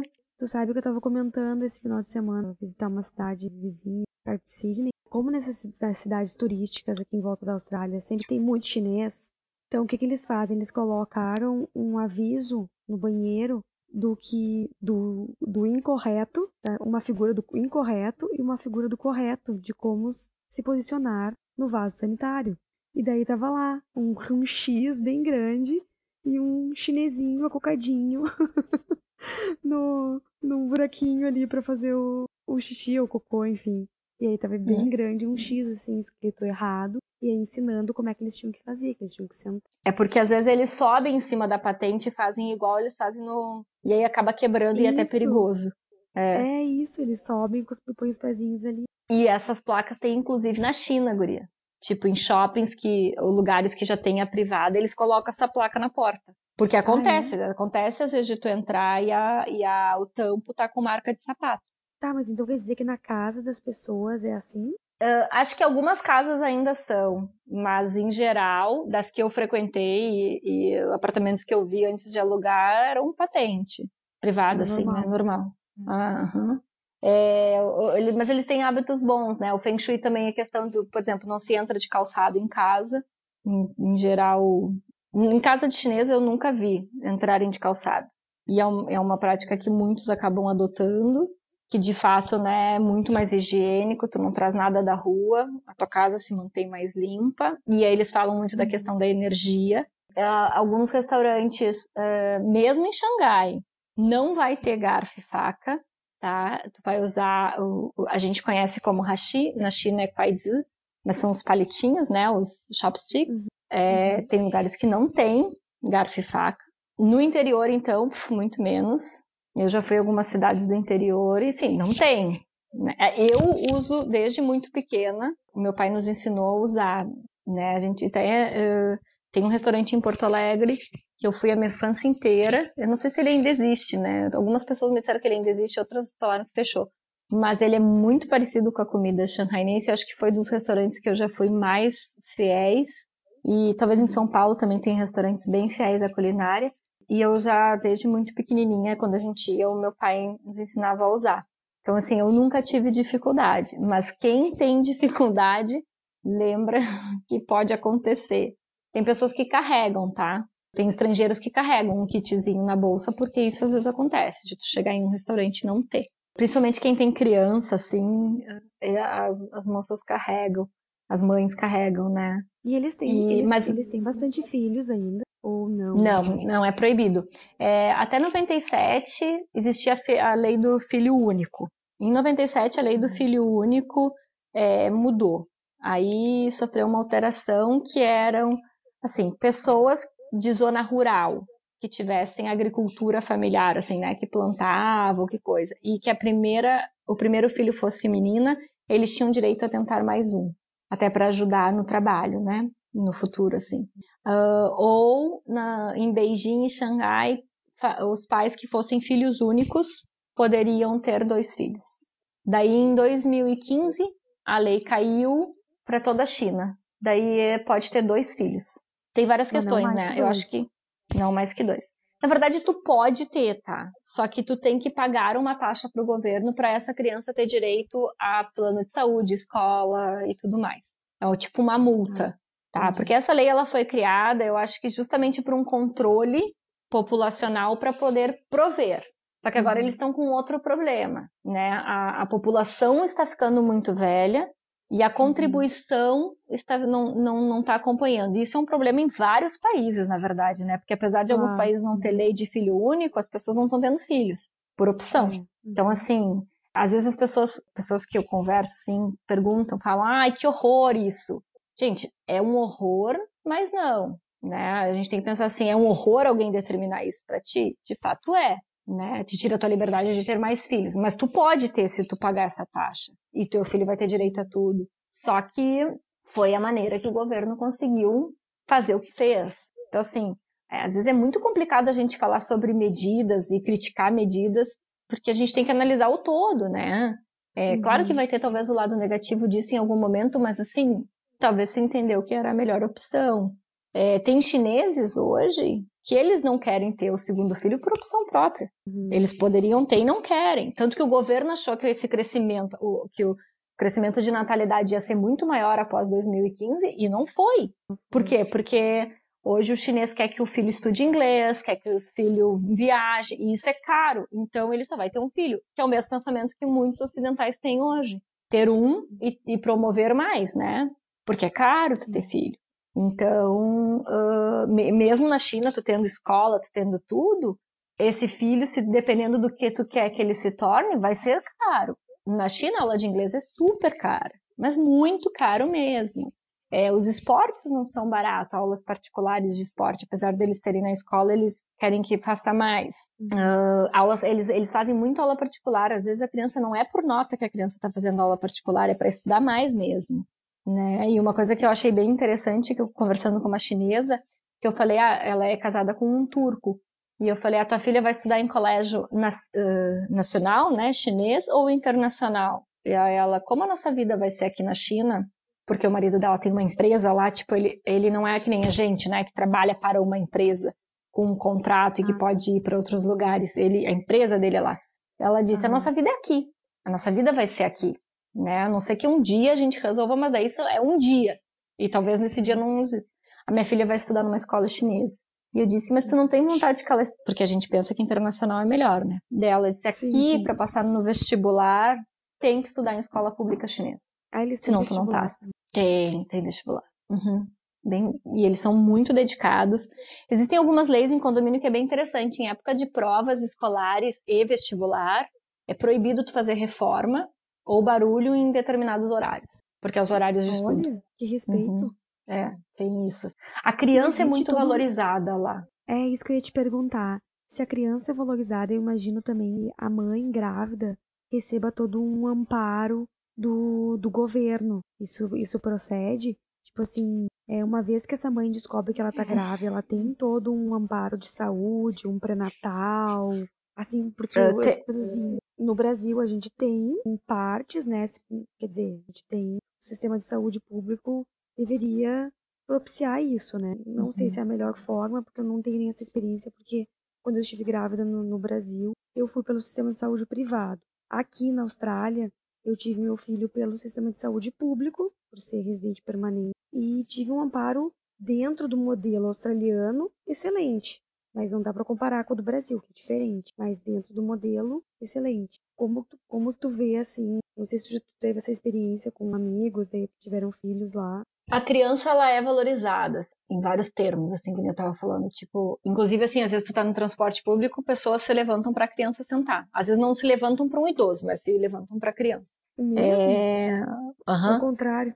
É, grávidas, eles têm todo o acompanhamento, eles têm o pré-natal, mesmo no sistema público. É, no sistema privado, alguns chineses usam também, os, até, inclusive tem chineses que frequentam o hospital internacional porque tem plano de saúde e aí talvez procuram porque talvez entendam que seja melhor. Ah, porque eu acho assim, claro, que um hospital privado sempre vai ter um luxo a mais, né? Não é que o hospital público vai ser ruim, mas talvez vai ser mais gente, mais fila, mais, né? Mas o hospital privado, ele, ele realmente, assim, o hospital que a gente frequentava, a gente brincava, era um hotel, né? Tu não se sentia dentro de um hospital. Né? Era um hospital que a gente brinca. Porto Alegre tem o Moinhos de Vento, que é uma referência. Moinhos de Vento não é nada perto do hospital que a gente frequentava. Nada. Isso, isso tipo, é o tipo, privado? Ou era o público? O privado, é. Não, o público uhum. ele é bom. Ele é bom. Ponto. Não tem nada demais. Assim. Ele é limpo, uhum. ele é organizado ali. Eu fiz alguns exames no hospital público uma vez e foi bem tranquilo. Uh, um hospital para mulher público.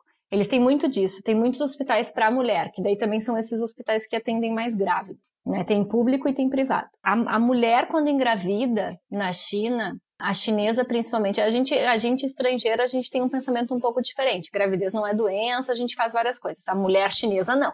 Ela, no momento que ela engravida, ela vira uma joia rara. E é uma uhum. bajulação total em cima dessa mulher, tanto dos familiares quanto das pessoas que estão em volta. Então, assim, ela não faz nada, sabe? Ela faz o que Ela caminha, ela tem diversos alimentos que elas entendem que elas têm que comer durante a gravidez para o bebê ser saudável, pro... e coisas assim que eu acho que até são. Tem coisas que eu acho que pode ter fundamento, mas tem coisas que eu acho que é meio crença, assim. E... Mas que, enfim, que eles seguem e, e, ela, e ela é meio que fica assim numa posição confortável. Assim. Algumas trabalham, claro, continuam trabalhando, mas assim, tu vê já a diferença nos tratamentos, assim, sabe? É, é, é, bem engraçado, assim. E quando o nenê nasce, ela, ela, algumas vão para hotel, ficam num hotel com enfermeira, principalmente as que têm um pouco mais de poder aquisitivo, porque aí gira tudo em torno daquela mãe ali é, se recuperar, descansar, amamentar e várias pessoas fazendo tudo em volta. Então, assim, essa mãe ela não faz muito nada, assim. Ela só fica ali amamentando e deu, e descansa. Que luxo. Entendeu? Por, é um meio luxo, assim, que daí tem as avó, a, a mãe do. Geralmente a sogra, né? Mas acho que em vários casos a mãe também vai ajudar. Então, assim, ela não dá uhum. banho no nenê, ela não troca fralda, ela não faz nada. Ela... Claro que tem alguns casos que vão ser normal, ela que vai fazer tudo porque não tem esse apoio. Mas, em geral, é assim. Ter filho na China para estrangeiro, muito, assim, é tranquilo. Eu conheço casos de pessoas que tiveram pelo hospital público e casos que tiveram pelo hospital privado. Pelo hospital privado, é muito bom. O pré-natal ele é muito parecido com o do Brasil, com algumas diferenças. Eu acho que uma das coisas que uma amiga minha comentou que chamou a atenção dela é que no Brasil eles não faziam exame de toque nas consultas, né? Que existe um exame que é feito de toque para acho que para ver o colo do útero e tal. No Brasil eles não fazem. No Brasil não, na China eles não fazem esse exame. Eles analisam pela ultrassom e tal. Se for necessário, vai ser feito, né? Eles é, não, não eles não, é, eles não têm esse exame de que ela, ela disse assim, ela, ela como da área da saúde, ela achou até muito bom, porque é um uhum. exame mais intruso, né? Tem várias amigas que tiveram filhos no hospital privado e todas elogiaram muito. A única questão que algumas passaram foi a dificuldade de saber o sexo, que apesar de serem estrangeiras, às vezes existia uma resistência do médico falar por conta da lei que existe lá. Mas em geral eles falam, para o estrangeiro eles falam. No hospital ah, público, é, no hospital público diz que essa informação é mais difícil de se ter, porque daí eles seguem a risca a lei, até por ser um hospital chinês. E, uhum. mas que o pré-natal também é bom, assim não, não, não, tiveram nenhum problema. É, essas meninas que eu conheci que tiveram no hospital público, elas conseguiram obstetras que falassem inglês, tá? Lá em Xangai. gostaram muito, assim, bem elogiado. Não tiveram problema nenhum. A única coisa que é, uma queria fazer cesárea por escolha, por opção, e eles não fizeram. Eles, tipo, antes é o parto normal. Eu acho que isso é uma coisa até um pouco normal para o mundo, assim. A rede pública, acho que ela tenta primeiro o parto normal e ela só vai para cesárea quando realmente precisa, né? Em geral, é. eu acho que é assim. É, Mas ela tinha medo. Primeiro, aqui na Austrália, o primeiro filho não é opção, Cesar, não é opção. Não existe tu escolher, tu pode escolher no Brasil. É, é paranormal e ponto final. Não existe nem discussão em relação a isso. Só vai acabar em cesárea se tiver emergência. É, eu acho que na China, no público, é assim. No privado, tu escolhe o, o como tu quer fazer. É, inclusive no privado, existe uma. Eu, foi, eu, eu nunca tinha visto isso em nenhum lugar, né? Mas a minha amiga, ela fez um plano do parto. Então, ali tu faz todo o plano. O que que tu quer? A música que tu quer, tu quer com luz, tu quer sem luz, tu quer com ar-condicionado, sem ar-condicionado, tu quer normal, tu quer cesárea, Nossa. tu quer que teu marido esteja, tu não, tu não quer que teu marido esteja, tu, tu vai querer a, a intervenção de anestésico durante as contrações, tu não vai querer. É, tu vai uh, querer ver teu filho ou tu não vai querer? Tu vai querer que ele se pese e faça todos os procedimentos. Claro que isso pode mudar no percurso caso exista uma emergência, mas tu faz um plano do teu parto. E hum. tudo. Ah, tu vai querer a placenta, né? Tu vai querer uhum. tomar uma vitamina da tua placenta, tu vai querer desidratar a tua placenta e fazer cápsulas, tu vai doar a tua placenta. E lá eles doam a placenta para um, laboratórios que fazem medicamentos e blá, blá, blá. Hum. suplementos, eu não sei, enfim, porque tem produtos que podem ser feitos da placenta, da, e aí tu doa ou tu não doa. É, o teu marido uh, vai cortar o cordão umbilical, não vai? O teu marido vai analisar a placenta junto com o médico ou não vai? Sim. Tu planeja tudo. Faz todo o plano, que interessante. Faz todo o plano. E, e no, no, privado isso, né? E, e eles uhum. seguem a risca o plano. Uhum. O, Sim, inclusive uma das brasileiras, é, um, uma das uma das brasileiras que eu conheci que teve filho lá, ela disse que o médico sofreu horrores porque ela queria parto normal, a bebê era muito grande tiveram que fazer um cortezinho nela para poder a nenê sair, porque ela, ela era bem grande. E ele lá suando, quase morrendo, não sei quantas horas, 13 horas, eu acho, de trabalho de parto já. E tipo, o homem tava assim, virado em água já, porque o coitado era um pinto molhado. E só que ela optou não ter ar-condicionado na sala. E o homem, assim, ele tava ah. quase desmaiando de calor e ele não ligou. E aí depois uhum. eles conversando, ele, ele comentou, ela disse, mas por que, que então o senhor não ligou, pelo amor de Deus, né? E ele disse, não, porque tu não queria. Então, assim, uh, isso, isso eu não sei, assim, eu achei muito legal, né? Eu nunca tinha ouvido falar nisso, uh, talvez tenha em outros lugares, mas eu nunca tinha ouvido falar e eu achei bem legal, assim. Mas tudo, mas assim, acho, tão, que. Eu acho tão bizarro essa questão. Tudo bem que ele leu que, não, que ela optou por não ter ar-condicionado, mas não custava perguntar de novo. É engraçado é. como eles não têm essa proatividade. Não. Vai que ela mude de ideia, né? Não, não, não, não, não. Isso não, esquece, não vai ter. É. É, então, inclusive, ele, ele, a única coisa que ela disse num determinado momento que ela até, assim, super compreendeu, é porque ele disse assim, olha, até tal ponto, eu vou respeitar todas as tuas escolhas. A partir deste ponto, tipo assim, se a menina não sair agora, a decisão vai ser minha, se vai para cesárea ou não vai. Sabe assim, é, é, isso sim, a responsabilidade com a integridade da saúde da mãe e do bebê. Isso eles vão intervir. Mas no que é supérfluo, tipo assim, que não, né, não vai afetar, não tem. Mas eles são também assim, ao mesmo tempo, o que eu acho que pode chocar às vezes, é, e eu acho, isso eu já ouvi falar de outras mulheres que tiveram em outros países, é a frieza que eles tratam as coisas. Eu conheci uma brasileira que perdeu né? Era, ela já era a terceira gestação dela, ela perdeu no início da gestação. E por mais que ela já tinha filhos e tudo, aquele filho também foi programado e desejado, né? Ela tinha perdido ah. com oito semanas, eu acho. Mas ela falou que o choque da maneira que eles trataram aquele, ainda que foi um aborto espontâneo, mas assim, é um aborto, né? Independente da, se foi, uhum. se foi espontâneo ou não, é, chocou muito ela. Muito. Porque quando ela começou a ter algumas dores, eles falaram para ela, tá perdendo. Assim, pá, não, não tem aquele aquela preparação, aquele aquele jeito aquela, de aquele acalento. Uma situação delicada, né? É, não, não tem. É, é muito direto e reto e frio. Ainda mais uma situação que mexe com todo, não só o corpo, o corpo como psicológico. É. E, e, eu acho que, que isso também vem, assim, já de uma cultura muito fria, né? Culturalmente é um povo mais frio. E até acho que pelo aborto ser legal lá, para eles o aborto não é um assunto polêmico. Mas isso sim acontece. Só que eu já ouvi falar em outros países também, mulheres que tiveram em outros países, é, de dizer assim que o médico é meio frio, que o médico é mais pragmático, que é mais entra, tá tudo bem, tá tudo bem, não sei o que, tchau, não fica muito de papo. Se tu tem pergunta, responde, se tu não tem, entendeu? Eu já ouvi uhum. falar. Então, é, eu não sei assim se é assim, porque o Brasil é um povo muito acolhedor, muito, né, tu vai no médico, tu bate papo, teu médico pergunta da tua mãe, da tua avó, tipo, todo mundo se uhum. conhece, parece assim, então é um, é um, é um pouco diferente. Mas é tranquilo, é seguro, tem as opções públicas e privadas, pelo relato do, de mulheres que eu conheci, ambos, né, um bom, um, claro, muito bom, é, uh, tem coisas que eu acho que são positivas, que já ouvi relatarem, é, de tu ter uma enfermeira, uhum para ti, né? Tipo assim, tem uma enfermeira que cuida de ti, do teu bebê.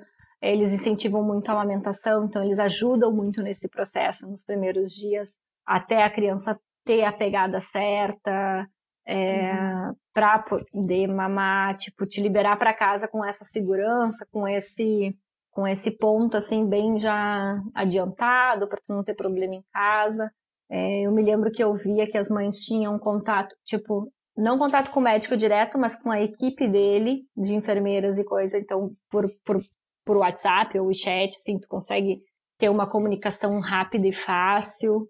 Então, acho que é bem, para quem quer, assim, bem tranquilo. Eu ouvi tu falando, assim, de saúde, agora eu me lembrei de uma coisa. Aqui, ainda é comum a gente ver alguns chineses usando a máscara. É, é comum vocês, tu via muita gente usando a máscara é, em função da poluição? Por duas razões. Uma é a poluição, porque ainda é um país muito poluído, apesar de que desses quatro anos que a gente teve lá, a gente viu uma evolução muito grande a cada ano. Eles têm uma, uma um tratado assinado uh, que é, é, de reduzir os índices de poluição drasticamente até 2020. Mas tem dias que ainda, tá, que ainda é muito poluído, assim. Mas nesses quatro anos que eu tô lá, eles já fecharam 15 mil fábricas por conta desse tratado, então cada vez mais em cima, assim. Isso é uma coisa bem legal, assim. Eu acho que quando eles se propõem a fazer as coisas, eles de fato fazem. Mas a outra razão que eles usam também é, é quando estão doentes. O chinês, quando ele tá doente, ele usa máscara também. Ah, então, pois é, por isso eu acho porque aqui não é por causa de poluição. Não, não. não Às vezes, por, ou se eles sabem que tem algum surto, vamos supor assim, ah, é uma época que as pessoas ficam muito gripadas. Uhum. Eles usam também por proteção, ou é, né, assim, ou então para não contaminar o outro. Isso eles têm. Então é super comum é bem... tu ver os chineses de máscara na rua. Aham.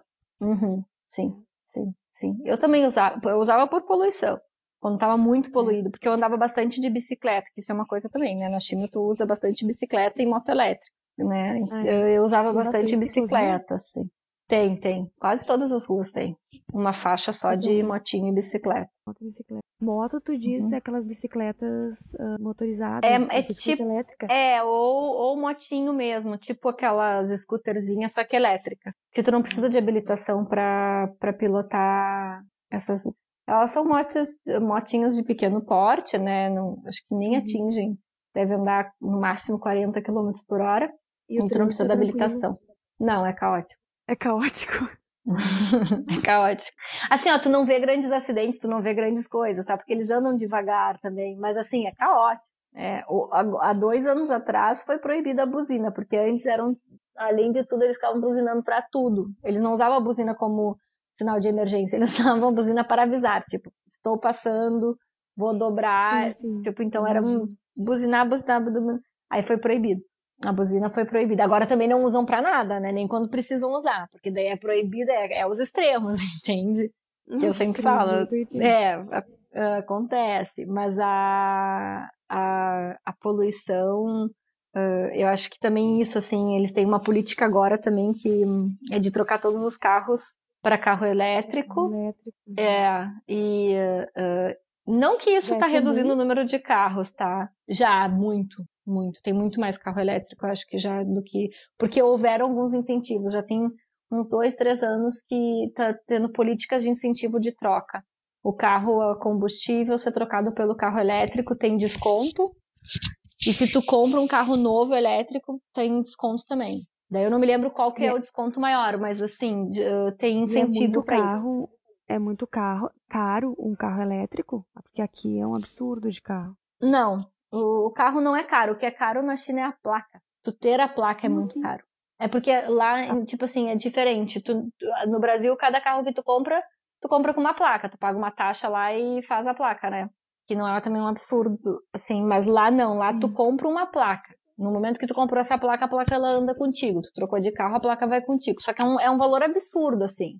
Não sei, assim, é porque tem vários, várias placas. Tem a placa que tu pode andar apenas na tua cidade, tem placa que tu pode ir até tantos, assim, alguns lugares em volta da tua cidade, tem placa que tu pode andar na China inteira, tem placa que tu não pode, só pode andar dentro é, da tua zona, que é, é, é na tua ah. cidade, por exemplo, Xangai tem, do, tem vamos, supor, vamos dizer que tem dois lados, Xangai tem Pudong e Puxi. Ela é dividida pelo rio. Então tem gente que tem a placa que pode andar em Puxi, mas não pode ir para Pudong. Só pode ir para Pudong nos horários tipo à noite. Tu não pode pegar elevadas e coisa com um horário comercial, digamos. Mas isso tu é diria que existe, tu diria que existe necessidade de ter carro em Xangai ou tu acha não. que não precisa, não precisa nem um pouco? Não. Eu vivi quatro anos sem carro. Assim, tem momentos que tu pensa assim, bah, seria de, bom ter um carro agora, transporte né? público é bom, Muito. tu não precisa ter o carro, né? Muito. Não, é muito bom, não é bom, é muito bom. Os ônibus são muito bons, o metrô é muito bom, o, o táxi é barato, se tu precisar, tem né, um Uber da vida se tu precisar. Tu pode ir de motinha, de bicicleta. Eu ia para aula de uhum. bicicleta tranquilo, já fazia um exercício. Mercado eu fiz muitas vezes, eu fiz de bicicleta. Eu ia para o mercado. Eh, se eu não tinha que comprar muita coisa, eu já trazia. Se eu comprava muita coisa, às vezes eu pedia para entregar. Né? Tu paga uma taxinha que é bem baratinho e eles entregam até duas horas, sei lá, na tua casa. Às vezes acontece de estar tá cheio, né? O metrô tem horários que é impossível, né? Já aconteceu de eu estar numa estação de metrô e passarem 11 metrôs e eu não conseguia entrar, porque cheio.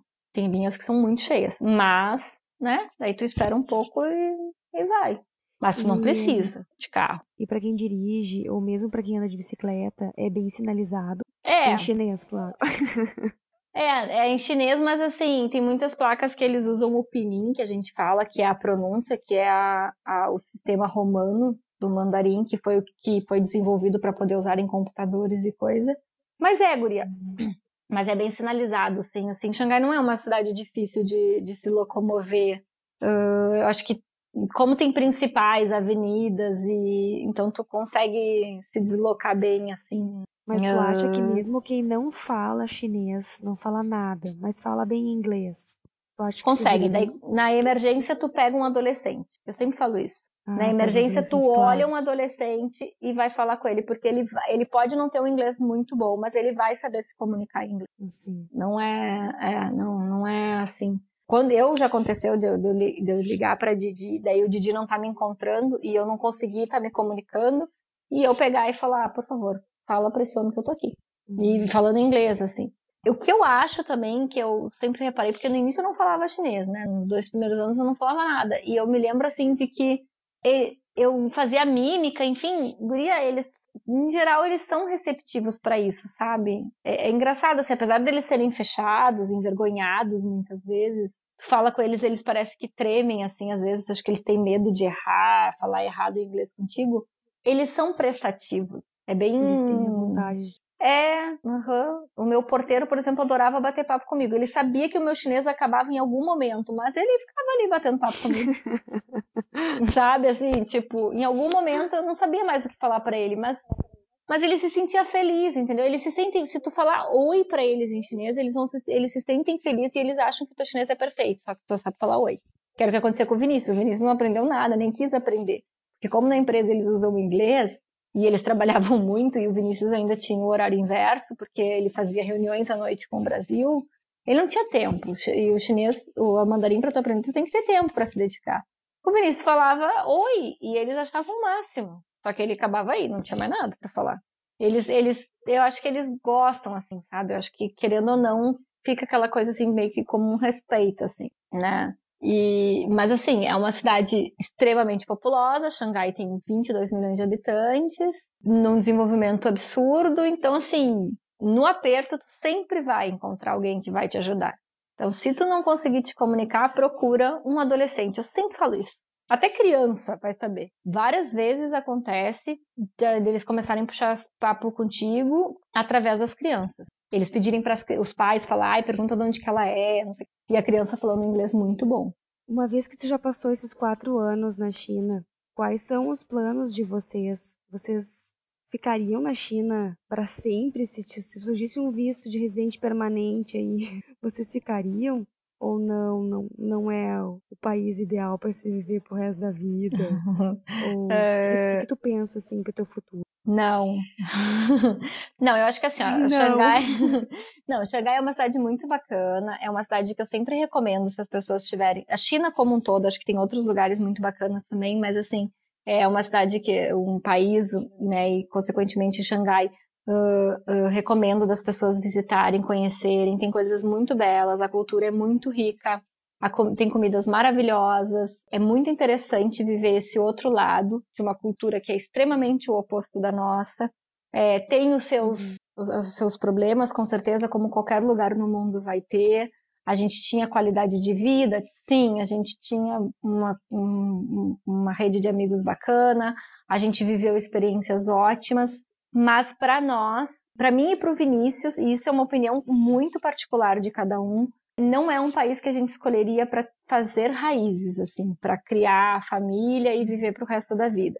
Uma das razões é a distância do país de origem, onde a gente ainda tem familiares, né? É, é, é bem cansativo para nós todos os anos, é muito cansativo, tanto que a gente não faz questão de ir mais de uma vez por ano, porque é uma viagem muito pesada. Eu não gostaria de criar filhos nessa cultura tão fechada, no sentido de meus filhos não, não, não terem tempo para brincar, sabe? Que é uma coisa que a gente acha extremamente importante para o desenvolvimento da criança. E porque assim, na verdade, não que eles não poderiam, eu poderia levar meus filhos para brincar, mas eles não vão ter isso, eles não vão estar vivendo isso de fato e vendo isso. Tem educação boa, escola internacional maravilhosa, tem tudo isso, mas assim, sabe assim, tem coisas que para nós é mais importante. E a gente, a assim. A cultura é muito limitante. Né? É, a cultura ela é muito diferente. E tem coisas que eu acho que a criança que cresce dentro dessa cultura, por mais que tu seja pai brasileiro, o que vai vir forte é a cultura do, do, do externo, né? E a gente não acha uhum. que a uhum. gente gostaria de criar nossos filhos e formar família né, nesse. assim, né, nessa coisa. Ah, vocês voltariam um dia para mais um tempo? Sim, voltaríamos. Não teríamos problema nenhum. Inclusive, a princípio, voltamos o ano que vem por mais uns meses, né? Mas hum, não, não, não ficaria morando lá para o resto da minha vida, não. Não. Acho que é excelente, é ótimo, tem coisas boas, tem coisas que eu sinto falta. Hoje, morando aqui nos Estados Unidos, tem coisas que eu sinto falta da China, apesar de gostar bastante daqui, mas eu não, não criaria raízes. E. Você está vivendo uma experiência uh, oposta agora, né? É, agora, por exemplo, eu não tenho transporte público na cidade que eu moro. Eu dependo de carro para tudo. É, praticamente entendeu? todos os Estados Unidos, sei lá. É, entendeu? Então, assim, são coisas polos, bem, né? bem diferentes, assim. É. Mas tem muitas coisas boas aqui também. Eu, aqui, por exemplo, não uhum. tem um dia de poluição, tem o céu azul todos os dias, o que é maravilhoso, sabe? Então, tudo tem os seus, os seus pontos positivos. E a gente não, assim, os planos de voltar para o Brasil, eles não são nossos, assim, de uma maneira geral. Hoje a gente não gostaria de voltar para o Brasil. É lógico que isso pode acontecer, né? Por conta que uhum. hoje a gente está todas as decisões, óbvio, que são do casal, mas assim, hoje a gente está de acordo com os planos da empresa, porque para nós está sendo muito bom dessa forma. O Vinícius tem um, um emprego muito bom numa empresa que ele gosta muito que ele, na verdade, é, ele está há quase 15 anos na empresa, foi a única empresa que o Vinícius trabalhou. Então, assim, não estão nos nossos planos. A princípio, a gente não volta período curto para o Brasil. E acho que na situação hoje do país, a gente também não quer voltar, né? Então, talvez vamos para outros lugares e E aí, aí assim, as cenas empresa, do próximo capítulo acho que eu só vou poder te falar o ano que vem. É, é verdade. Não, e, tinha, e tem muita coisa que a gente queria, que ainda tinha para conversar sobre a China. De repente Sim. a gente tem que fazer uma parte 2. ainda ficou várias Podemos coisas, fazer né? uma parte 2 só Mas... de, de curiosidades. De curiosidades. Mas foi uma, foi assim, foi uma experiência Mas... maravilhosa, assim. Eu não, eu não, eu não tenho com perrengues ou não que houveram, eu, eu voltaria e viveria tudo de novo, com certeza. Muito obrigada pela tua, pelos teus depoimentos, pela tua participação. Adorei escutar toda, toda a história. Achei é, é, muito diferente da nossa. Então, cada frase que tu fala, fica, eu fico pensando, nossa, como é que eles podem ver assim? Nossa, como é diferente. Olha só que e, e ainda fico com várias outras coisas para te perguntar. Eu vou deixar o o Instagram da, da Mauri na descrição desse episódio. Vamos deixar também, se ela quiser deixar o blog do Brasileiros na China também na descrição. E um abraço grande para ti, Maureen, tudo de bom e muito obrigada por ter participado. Eu que agradeço a oportunidade de estar dividindo Valeu. com vocês essa experiência. Valeu.